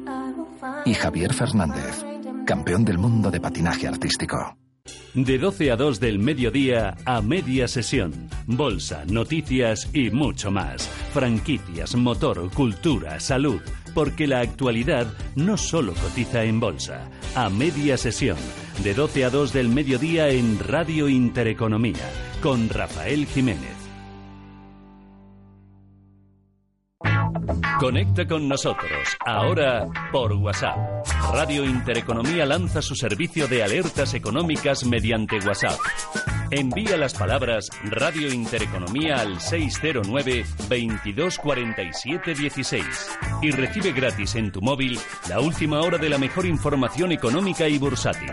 Radio Intereconomía, más expertos que nunca. Tal día como hoy, 19 de febrero de 1986, la Unión Soviética lanzó al espacio la estación Mir, una estación espacial permanente.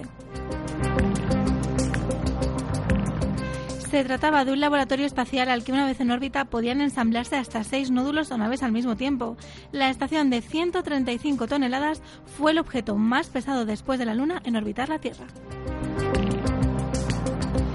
Tras la desaparición de la URSS, la Estación Espacial Mir fue empleada como estación internacional, desempeñando un papel esencial en la investigación científica sobre el universo. Finalmente, la Mir regresó a la Tierra en 2001, desintegrándose al entrar en contacto con la atmósfera sobre el Océano Pacífico.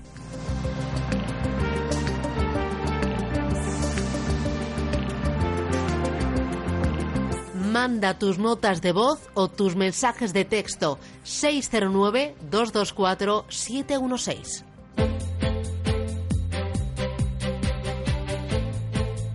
Descubre, analiza, impulsa. Digital Business en Capital Intereconomía.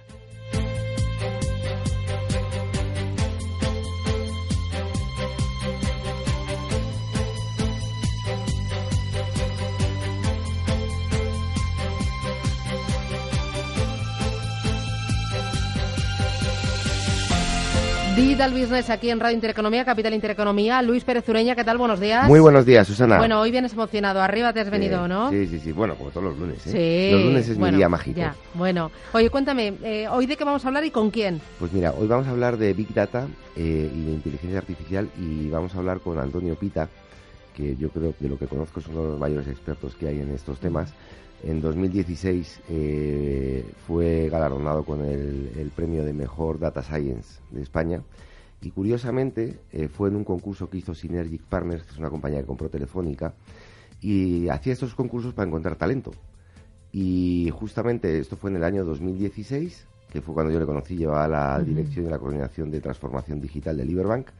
Y posteriormente, en el 2017, gracias a ese concurso, la empresa consiguió talento y se incorporó y hoy es el, el Global Head de Consulting y Analytics de, de Luca, ¿no?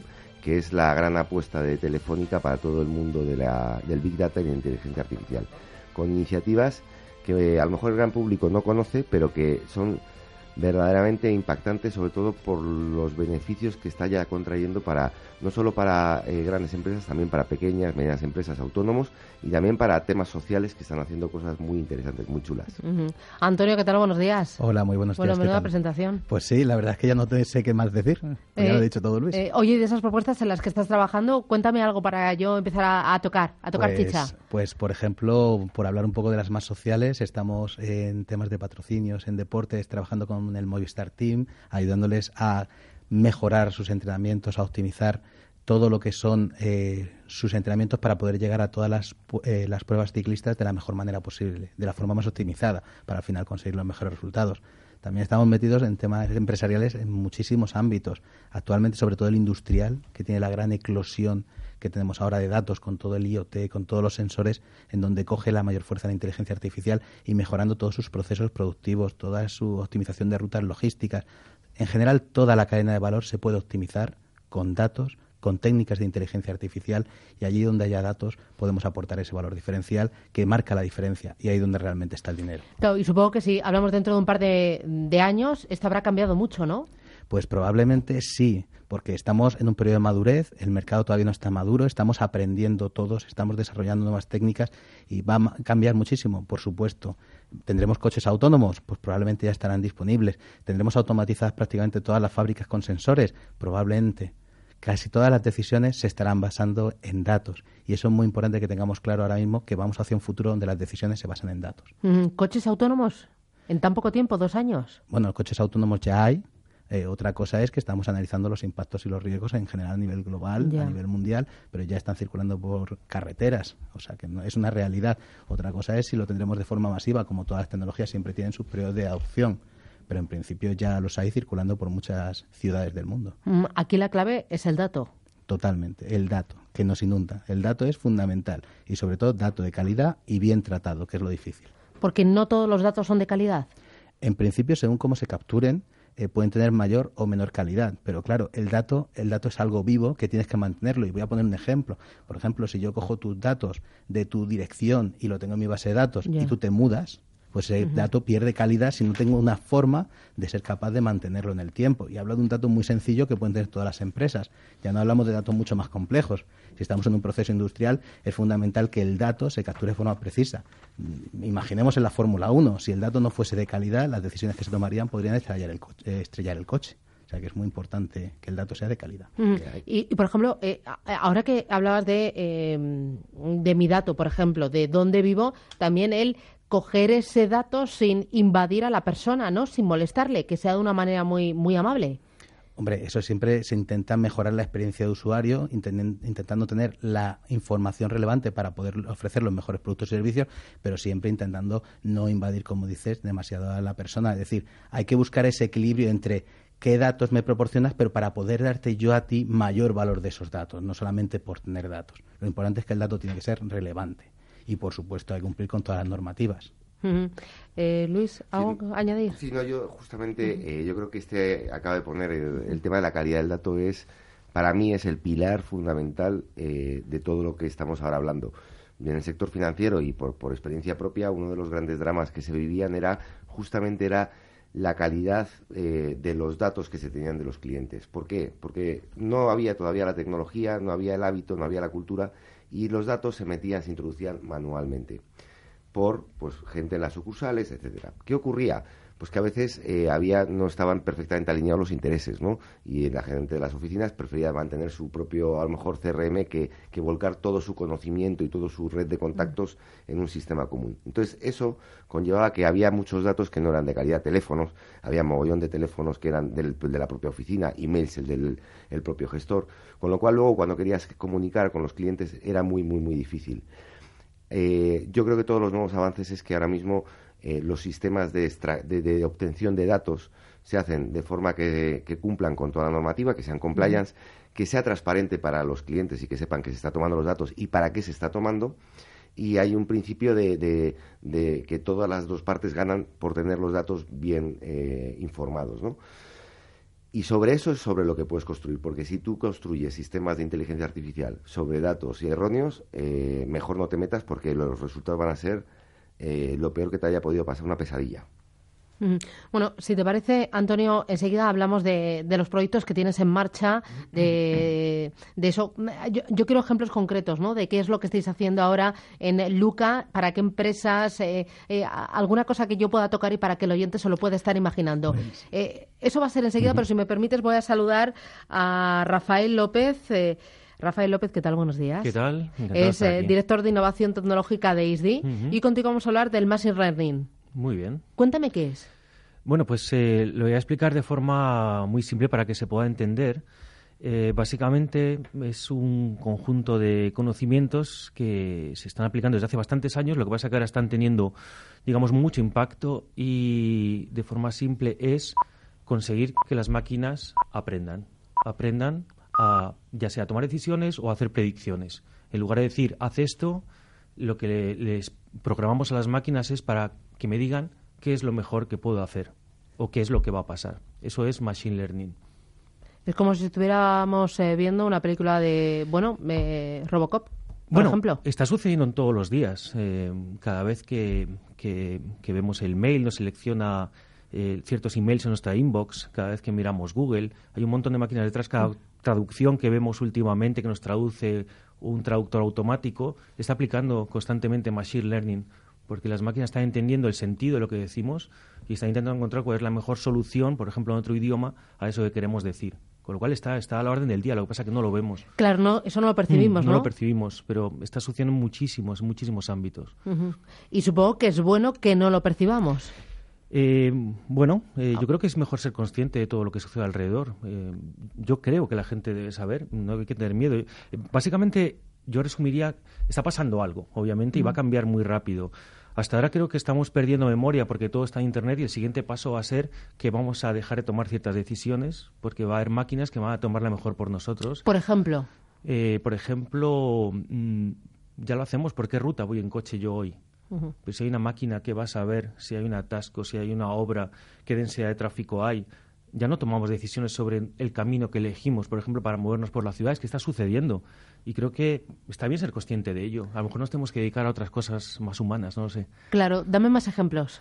Eh, bueno, está sucediendo en un montón de, de, por ejemplo, en reconocimiento facial está sucediendo también. Tenemos un proyecto en ISDI que es, eh, es algo tan sencillo como saber quién está al otro lado, eh, poder identificarlo, eh, poder saber el nivel de automoción, lo que estábamos hablando, los coches autónomos, esos datos ya no son datos que estén en una base de datos, es que está tomando información, interactuando con el medio y tomando decisiones sobre qué hacer en cada momento. Y además aparecen muchos dilemas morales con todo esto que todavía no están resueltos. Y por eso no es solo un ámbito que hasta ahora era científico, eh, o ingeniería está entrando a ser un problema bastante ético en el que están entrando, incluso están contratando a filósofos para entender cuál es el límite que tiene que tener cierta máquina a la hora de tomar decisiones. Por ejemplo, imagínate un coche va a tener un accidente y puede calcular a quién atropellar, a quién debe atropellar, a quién, debe, salvar, quién debe salvar. A quién debe salvar. ¿no? Hay muchos dilemas que están sucediendo con todo esto, con lo cual es un ámbito muy curioso, ¿no? que,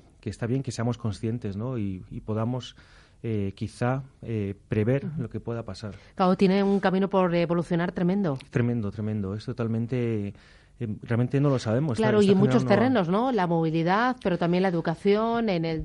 sí. realmente no se me ocurre ningún terreno, excepto, excepto los terrenos propios humanos, ¿no? De, en los que mejor nos manejamos. Además, hay una página web muy interesante que te dice la probabilidad de que tu trabajo, no, os, pasaré el link, de que tu trabajo termine siendo los próximos 20 o 30 años asumido por máquinas. ¿Qué probabilidad tiene? Y básicamente los trabajos que todavía se van a mantener como humanos son aquellos que tienen que ver con el afecto, el cuidado personal, servicios sanitarios personalizados, la ingeniería todavía, eh, la ciencia todavía, pero muchos otros eh, creo que debemos ser conscientes que posiblemente las mm. máquinas los hagan mejor. Y, por ejemplo, en ISDI, ¿utilizáis ya esta tecnología? En ISDI eh, somos, eh, somos una empresa mucho más pequeña que lo que comentaba Antonio, pero también quiero poner el ejemplo de que una mediana empresa, ya con ganas de hacer todo esto, eh, puede hacer proyectos. Hacemos proyectos muy rápido y estamos, por ejemplo, algo que se entiende muy rápido, estamos haciendo, nosotros generamos mucho feedback, mucho, mm. muchos comentarios de nuestros alumnos sobre qué les ha parecido, ¿no? La formación y hay mucho comentario en texto. Pues una forma muy sencilla y bastante fácil de, hacer es mandar todos esos textos, esos comentarios a un motor, a una máquina, que me empiece a clasificar si son positivos, negativos, neutros, muy críticos, muy buenos, de tal forma que podamos medir, por ejemplo, el éxito de una clase muy rápidamente en función de lo que están diciendo, sin tener que estar leyendo cada comentario. ¿no? Es una primera alerta sobre todo esto, que es muy interesante a la hora de valorar y mejorar eh, la formación. Y por otro lado, otro que, otro que tenemos que estamos desarrollando es, eh, por el hecho de estar en clase, que una cámara sepa que estás ahí, porque está tu cara con lo cual podamos saber tu asistencia sin tener que estar metiendo en un código, nada, saber simplemente el he estado ahí, que podamos decir, sí, ha estado ahí, el 90% del tiempo de una clase, con lo cual has asistido. Es algo tan sencillo como eso, que en el fondo puede parecer un poco Black Mirror, lo entiendo, un poco ciencia ficción, y puede haber miedos contra esto, pero estamos haciendo que el alumno tenga que estar preocupándose de registrarse o hacer cualquier acción, ¿no? Es un poco hacia dónde va todo esto. Bueno, Rafa, pues si quieres, eh, quédate y así comparte con nuestro invitado pues ah, eh, esta ventanita al futuro, ¿no? Porque es una ventanita tremenda al futuro. Oye, háblame de, de proyectos, Antonio. ¿Qué, tenéis entre manos? Pues bien, te voy a contar un proyecto. Eh, muchos de los proyectos que tenemos con nuestros clientes normalmente suelen ser secretos, porque al final impactan mucho sus procesos productivos. Pero voy a contar un caso que es público, que es conocido eh, y era una gran empresa que se dedica a vender productos de alimentación y los vende pues en supermercados, en bares, en kioscos, etcétera, en un montón de tipos de tiendas. Entonces, su preocupación era dónde tengo que poner mis productos, es decir, con qué distribuidores, con qué acuerdos tengo que llegar con esas tiendas y qué mix de productos debería poner para llegar realmente a lo que quieren mis clientes, porque a lo mejor yo no lo sé porque no es mi canal de distribución. Entonces lo que hicimos fue, bueno, primero coger esos datos de esa empresa que sí conocen lo que venden en sus canales de distribución, en sus tiendas y en, en, los bares donde tienen sus productos, pero después lo que hicimos además fue enriquecerlo con datos de telefónica, datos de movilidad, datos del smartphone, siempre por supuesto agregados y anonimizados, por supuesto, pero eso nos permite saber delante de un bar quién pasa, qué tipo de personas, cuánta gente, y podemos saber si son más nacionales, más internacionales. Y entonces a partir de ahí podemos inferir realmente cuáles son los productos y cuántos de esos productos se van a vender en ese local. De forma que después podemos priorizar esa labor comercial de ir a visitarlos. Es decir, a la empresa le decimos, mejor vete a visitar estos bares que no tienes acuerdo porque aquí, con este mix de productos, puedes vender tanto. Y eso pues era una forma de optimizar toda su fuerza comercial de una forma brutal. Y eso pues al final ha obtenido muy buenos resultados. Luis. Sí, yo creo que, eh, y como comentaba, comentaba, antes Rafa, creo que eh, ya lo que antes eh, muchas veces eran temas de investigación y a veces era difícil encontrar casos de uso, yo creo que ahora lo que está ocurriendo y lo que está explosionando es que a partir de tecnologías ya probadas desde hace bastante tiempo, ahora lo que se está acelerando son la implantación en casos de uso reales, donde el impacto que está teniendo en, las empresas y también en los consumidores de forma eh, positiva es tremenda, ¿no? Eh, y seguro que esto lo estamos viendo en casos físicos, pero en casos online también muchos temas de, inteligencia artificial, pues nos lo preguntamos cuando entramos en Amazon y joder, qué listo es, macho, o sea, es increíble cómo acierta cada vez que entro en lo que estaba pensando. Bueno, pues al final detrás de todo eso lo que hay es mucho análisis de datos, mucha predicción y mucha inteligencia artificial. Yo creo que el sector, en general, el sector retail, el sector, me decía Antonio, el que ahora mismo está realmente rompiendo en inversiones y en, avances, sector industrial. Ah, Totalmente. Eh, y quizás el, sector financiero aquí, bueno, pues eh, ha avanzado mucho y sigue teniendo, yo creo que su agenda en otros puntos, ¿no? De optimizar todavía más los modelos de distribución, eh, tiene todavía, pero creo que sinceramente el futuro también del sector financiero pasa por, por la implantación y la aplicación de este tipo de tecnologías para todo, ¿eh? no solo para el tema de riesgos, que es lo típico, también para, eh, para mejorar la experiencia de cliente ¿no? y que no nos abrasen con campañas pues eh, al que está con una tarjeta de crédito financiando todos los meses, que le llegue una propuesta para hacer un plan de pensiones. O sea, pues mire, no, primero me quitaré la tarjeta. O el que tiene mucho dinero, que le llegue una, una campaña de préstamos preconcedidos. Pues tampoco tiene mucho sentido. Rafa, que te veía que levantabas la mano. Sí, básicamente estoy, estoy de acuerdo con Luis. El, los bancos sobre todo están muy centrados en análisis de riesgos. Es algo que es muy típico el poder saber con datos de una persona tomar una decisión que no lo hace nadie detrás, sino una decisión sobre si te, mm, si te acepto eh, las condiciones de una hipoteca, un seguro de vida, etcétera, etcétera.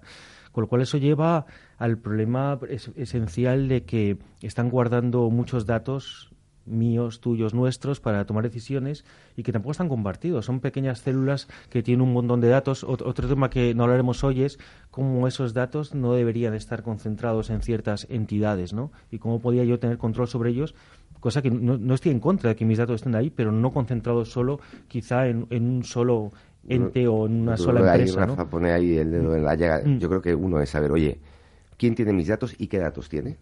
Dos, poder acceder a ellos cuando yo lo quiera, yo o quien yo diga, porque a lo mejor puede haber un proveedor de servicios que si yo le facilito el acceso a mis datos, a mí me dé mejores condiciones comerciales, por ejemplo. Entonces, pero bueno, yo creo que eso da para un programa entero. Totalmente. Bueno, por añadir a lo que estabais comentando, no solo el sector financiero, no solo el sector industrial, el retail, es que ahora mismo se ve en todos los sectores, en farma, pero es que incluso en ocio es que ya los museos están poniendo sensores dentro de los museos para saber por dónde se mueve la gente, para optimizar la visita, la experiencia de la visita.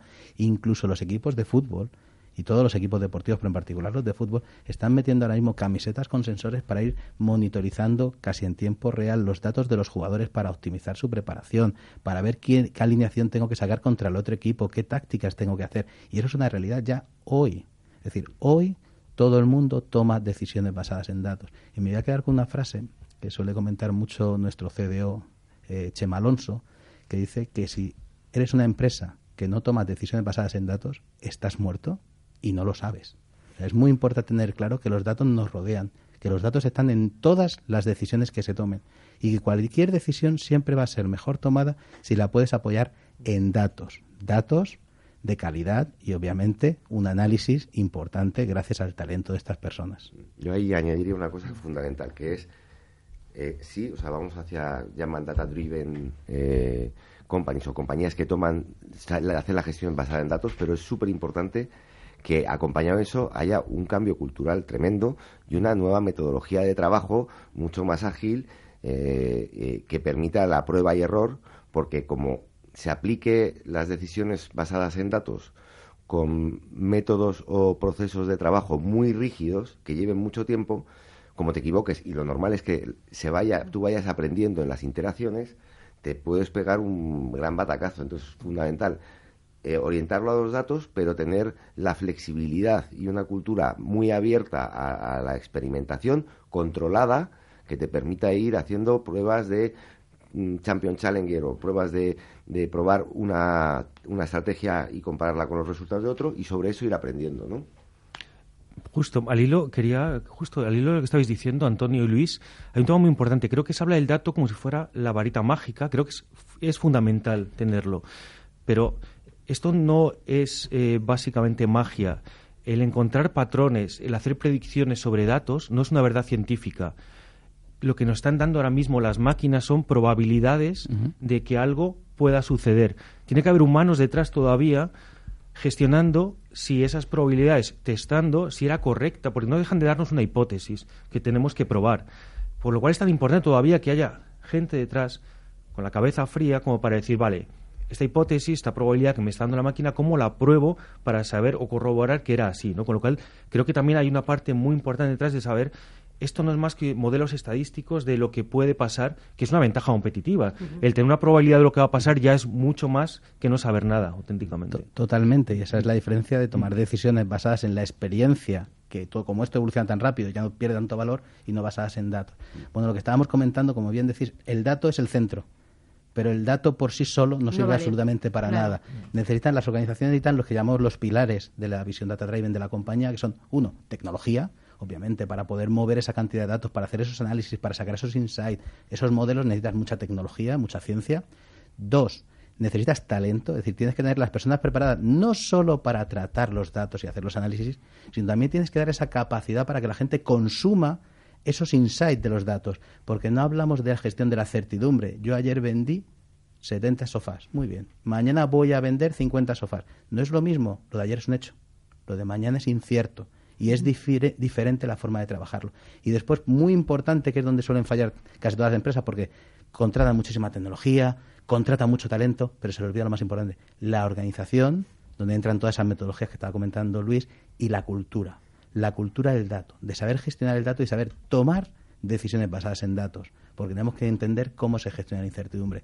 Y eso es muy importante porque al final te define lo que es el Data Driven Journey, que te permite transformarte de una compañía tradicional a una compañía basada en datos. Y no es fácil, porque si fuese fácil lo hubiéramos hecho todos, no es fácil y es un camino arduo donde no podemos saltar ningún paso, pero lo que sí hay que intentar acelerarlo lo antes posible, porque están todas las compañías intentando llegar a esa visión de Data Driven. Porque la que no tenga ese objetivo cae en el camino, muere. Bueno, es la frase que he dicho la puedo repetir. Sí, sí. Eh, el que no tome decisiones basadas en datos está muerto. Y no lo sabe. pero más que no lo sabe. ¿Qué ha pasado? El que día, al que a día de hoy eh, esté, mm, eh, se salte alguno de esos pasos que tú has dado y dices, tengo mucho dato, pero no tengo a un equipo con talento que realmente esté bien organizado para saber eh, esos datos, cómo le saco yo partido en, en, el futuro más cercano, ¿no? Claro, para, caminar, para correr hay que caminar y para caminar hay que gatear. Pero solo con el dato no vale, luego tienes que saber procesarlo.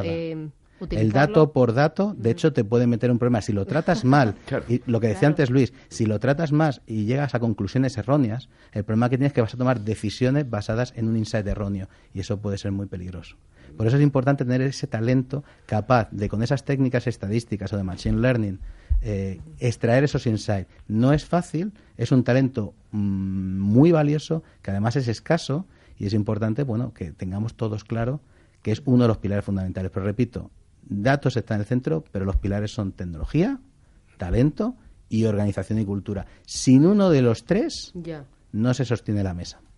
Yo eh, aquí añadiría, o sea, 100% de acuerdo con todo lo que ha dicho tanto Rafa como Antonio, añadiría dos cosas. Uno, que lo ha dejado entrever Antonio, que es en esa cultura del dato en la compañía, hay que romper una serie de cosas. Y es que antes, en muchas compañías, sobre todo las muy grandes y tal, eh, el dato era poder y entonces los datos se almacenaban en silos que nadie compartía con los otros. Y había pues, compañías con 12 CRMs, con seis bases de datos de clientes y cada una con una dirección o con un móvil y nadie lo ponía en, común. Nadie decía cuántas veces había contactado a qué cliente y los clientes acababan abrazados porque les acaban llamando 10 veces de la misma empresa entre meses. Entonces, la primera es, oye, los datos es un activo del cliente, pero de la compañía también, en general.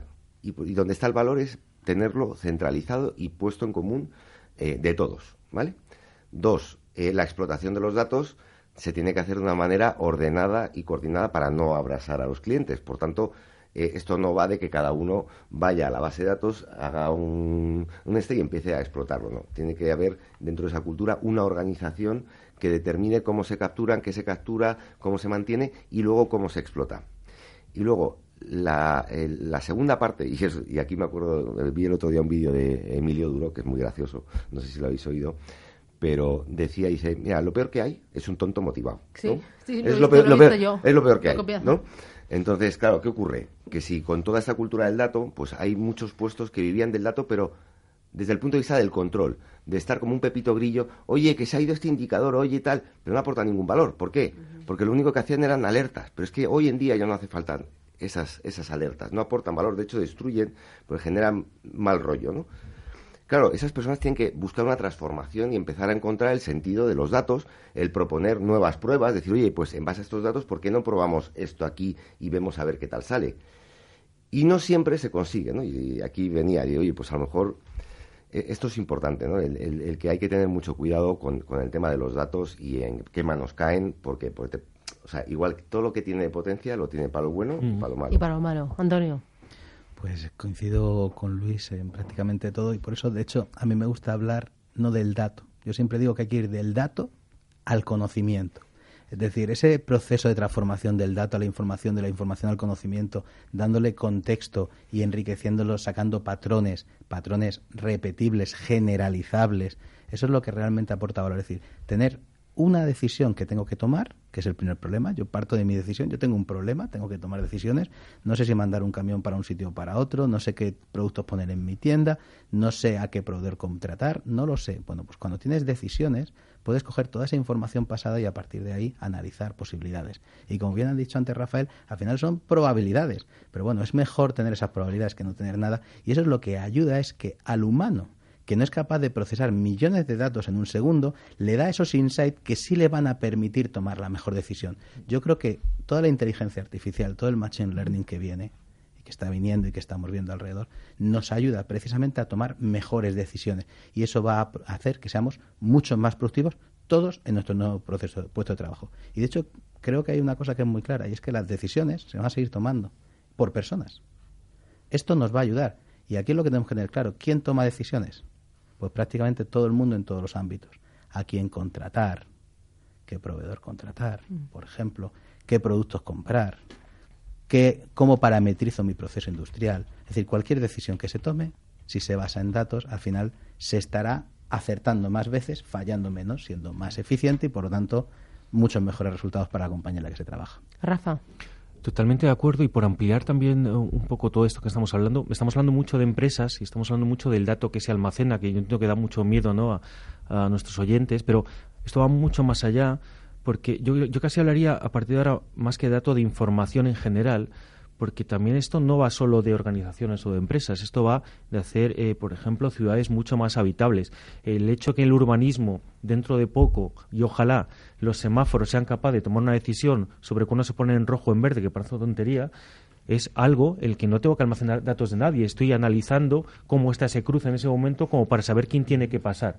Estos son cosas, por poner ejemplos, que están aplicando las máquinas y que no va solo que también de almacenar datos de personas, sino de entender lo que está alrededor mío y sobre ello tomar una decisión para llegar a un objetivo que es en este caso, por ejemplo, la movilidad urbana, ¿no? Digo por ampliar también el campo de lo que estamos hablando con datos. No son solo datos de mi edad, etcétera, etcétera, pueden ser datos de imágenes, datos que llamamos no estructurados, pueden ser eh, sonidos, lo que sea, de alguna forma que pueda ser analizado. Sí, hasta incluso de, de, la polución que hay en ese momento, en esa zona de ciudad, porque hay sensores que te lo miden, ¿no?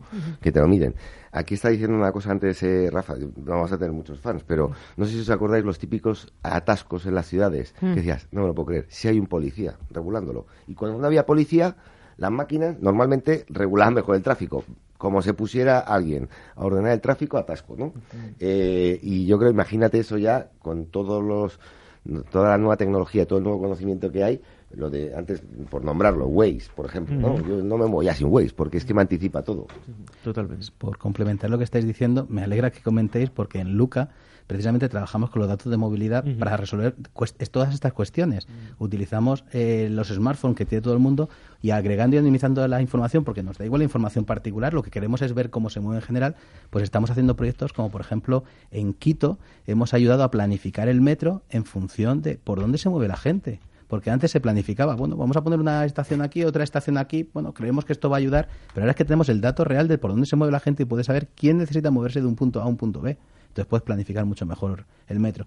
Y también incluso estamos haciendo, que lo habéis comentado, eh, un proyecto para medir precisamente la polución. Estábamos trabajando, por ejemplo, en la ciudad de Madrid, hemos hecho algunas pruebas para medir la polución y a partir de ahí predecir cuál va a ser la polución del día siguiente y qué medidas se tendrían que tomar para poder después ya mejorar esa polución. O sea, y eso lo medimos cómo? Datos de movilidad, porque al final resuelve muchísimos problemas. También, por ejemplo, en centros comerciales les estamos ayudando a saber de dónde vienen sus clientes, de qué zonas, qué tipología de clientes vienen. E incluso si quieren poner sensores dentro de las propias tiendas, podemos saber por dónde se va moviendo la gente, dónde se queda más gente mirando, qué es lo que más interesa, qué es lo que menos, y al final también te ayuda a esa gestión del espacio. ¿Y esto ya se está haciendo? Sí, sí, ya se está haciendo en varios centros comerciales. Bueno, si vais a la página de Luca podréis ver algunas referencias y entonces lo que vamos dándoles información siempre agregada y anonimizada, por supuesto, pero que les permite saber dónde están sus clientes, dónde viene, cómo son. Así sabes si a lo mejor los clientes se paran más eh, en los pantalones que en las faldas, en el color rojo que en el verde. Totalmente. Y eso ayuda a optimizar lo que es todo tu espacio que es tan caro y cada vez más, pues te ayuda a optimizarlo para al final sacarle el máximo rendimiento al metro cuadrado. Madre mía. Madre mía. Oye, me queda poquito tiempo. Eh, darme un colofón, una frase. Habéis hablado del dato, de que es... Eh, eh, a mí me ha, gustado mucho, Antonio, eh, pues al final el dato por sí solo no vale. hay que meterlo dentro de toda la estructura de la compañía, hay que tener ahí un equipo con mucho talento y un equipo que además, bueno, esté coordinado con todas las patas de la empresa y que sepa muy bien para qué utilizar ese dato, ¿no? Correcto, pero ya no solo eso, es toda la organización. Toda. Tenemos que cambiar toda la cultura porque todo empleado de cualquier empresa tiene que ser consumidor de datos, consumidor de insights. Y es importante que hay que tomar decisiones basadas en datos. Y cuanto antes empiece ese journey a convertirte en data driven, mejor. Rafa. Yo terminaría diciendo que esto es actualmente exponencial, el nivel de desarrollo de todo lo que hemos hablado y creo que es importante, aparte de eh, cómo lo trabaja la empresa, creo que las personas deberían o deberíamos empezar a pensar qué implicaciones va a tener para nosotros y cómo queremos vivir cuando dentro de muy pocos años las máquinas tomen decisiones por nosotros. Luis. Yo, mira, uniendo lo que ha dicho Antonio y uniendo lo que ha dicho Rafa, la ventaja es el último, es que eh, efectivamente esto es exponencial. Eh, las compañías eh, van a tener su fuente de ventaja competitiva en los que sepan gestionar mejor el dato de forma integral. Y me quedo con un tema súper importante, que es el de las personas que ha dicho Rafa. Yo creo que eh, efectivamente puede destruir algunos empleos, pero va a crear muchísimas oportunidades. ¿Quién las va a poder capturar? Aquellas personas que sean capaces de darse cuenta eh, de lo importante que es esta nueva forma de ver las cosas y entenderlas y se preparen para poder abordarlas aportando valor. Y hasta aquí hemos llegado en este Digital Business. Luis Pérez Ureña, Antonio Pita y Rafael López García del Valle. A los tres, gracias. Ha sido un placer. Que tengáis buen día y hasta pronto. Un abrazo. Gracias. Gracias.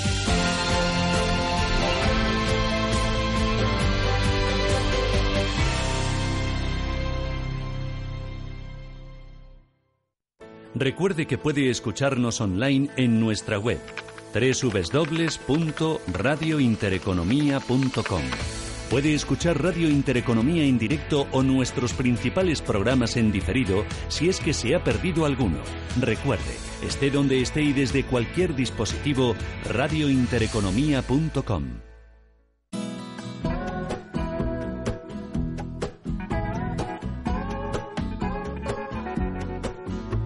Que viva la telefonía en todas sus variantes. Pensando estaba... Eh, Jorge Drexler sigue conquistando Madrid. El músico uruguayo ofrece esta misma noche un nuevo eh, concierto en el Teatro Calderón. El objetivo, pues, deleitar en formato acústico con esta gira silente. Con esta música nos vamos. Nos reencontramos mañana a las 7. Adiós. Te quiero, te quise siempre.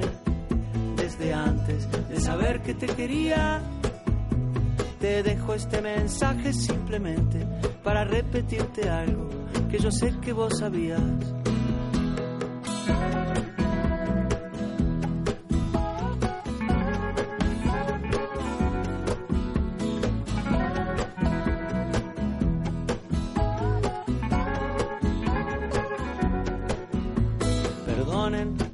En elogiar las telecomunicaciones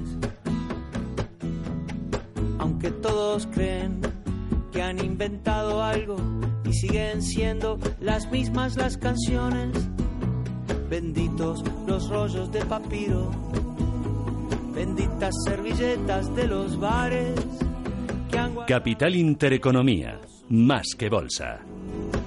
Desde el cantar de los cantares, te querré, te quise siempre, desde antes de saber que te quería. Te dejo este mensaje simplemente para repetirte algo que yo sé que vos sabías.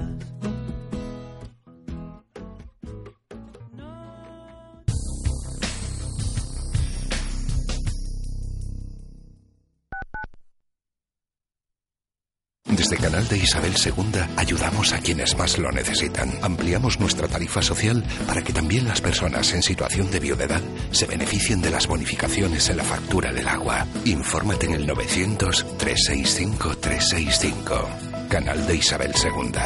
Cuidamos el agua, cuidamos de ti.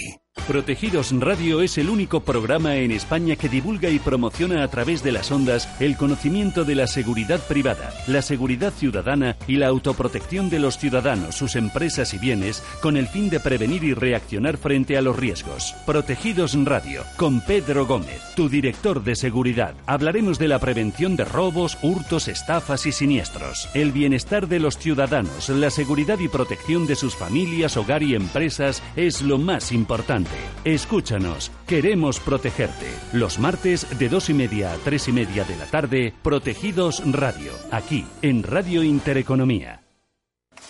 ¿Te acuerdas del primer restaurante japonés que probaste en Madrid? Claro, Inari, ¿cómo no me voy a acordar? Hace 12 años ya de aquello y sigue siendo mi japonés de referencia, siempre apostando por la calidad y la innovación. Ay, ¿ya me has abierto el apetito? Tranquila, que ahora mismo reservo y vamos esta noche. Genial, ¿al del barrio Salamanca o al del Soto de la Moraleja? Más información en grupoinari.com.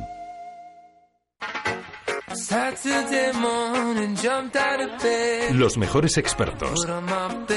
La más completa información financiera. Los datos de la jornada. El espacio de bolsa al momento. Cierre de mercados. El paraíso financiero. De lunes a viernes a las tres y media de la tarde. Con Fernando La Tienda.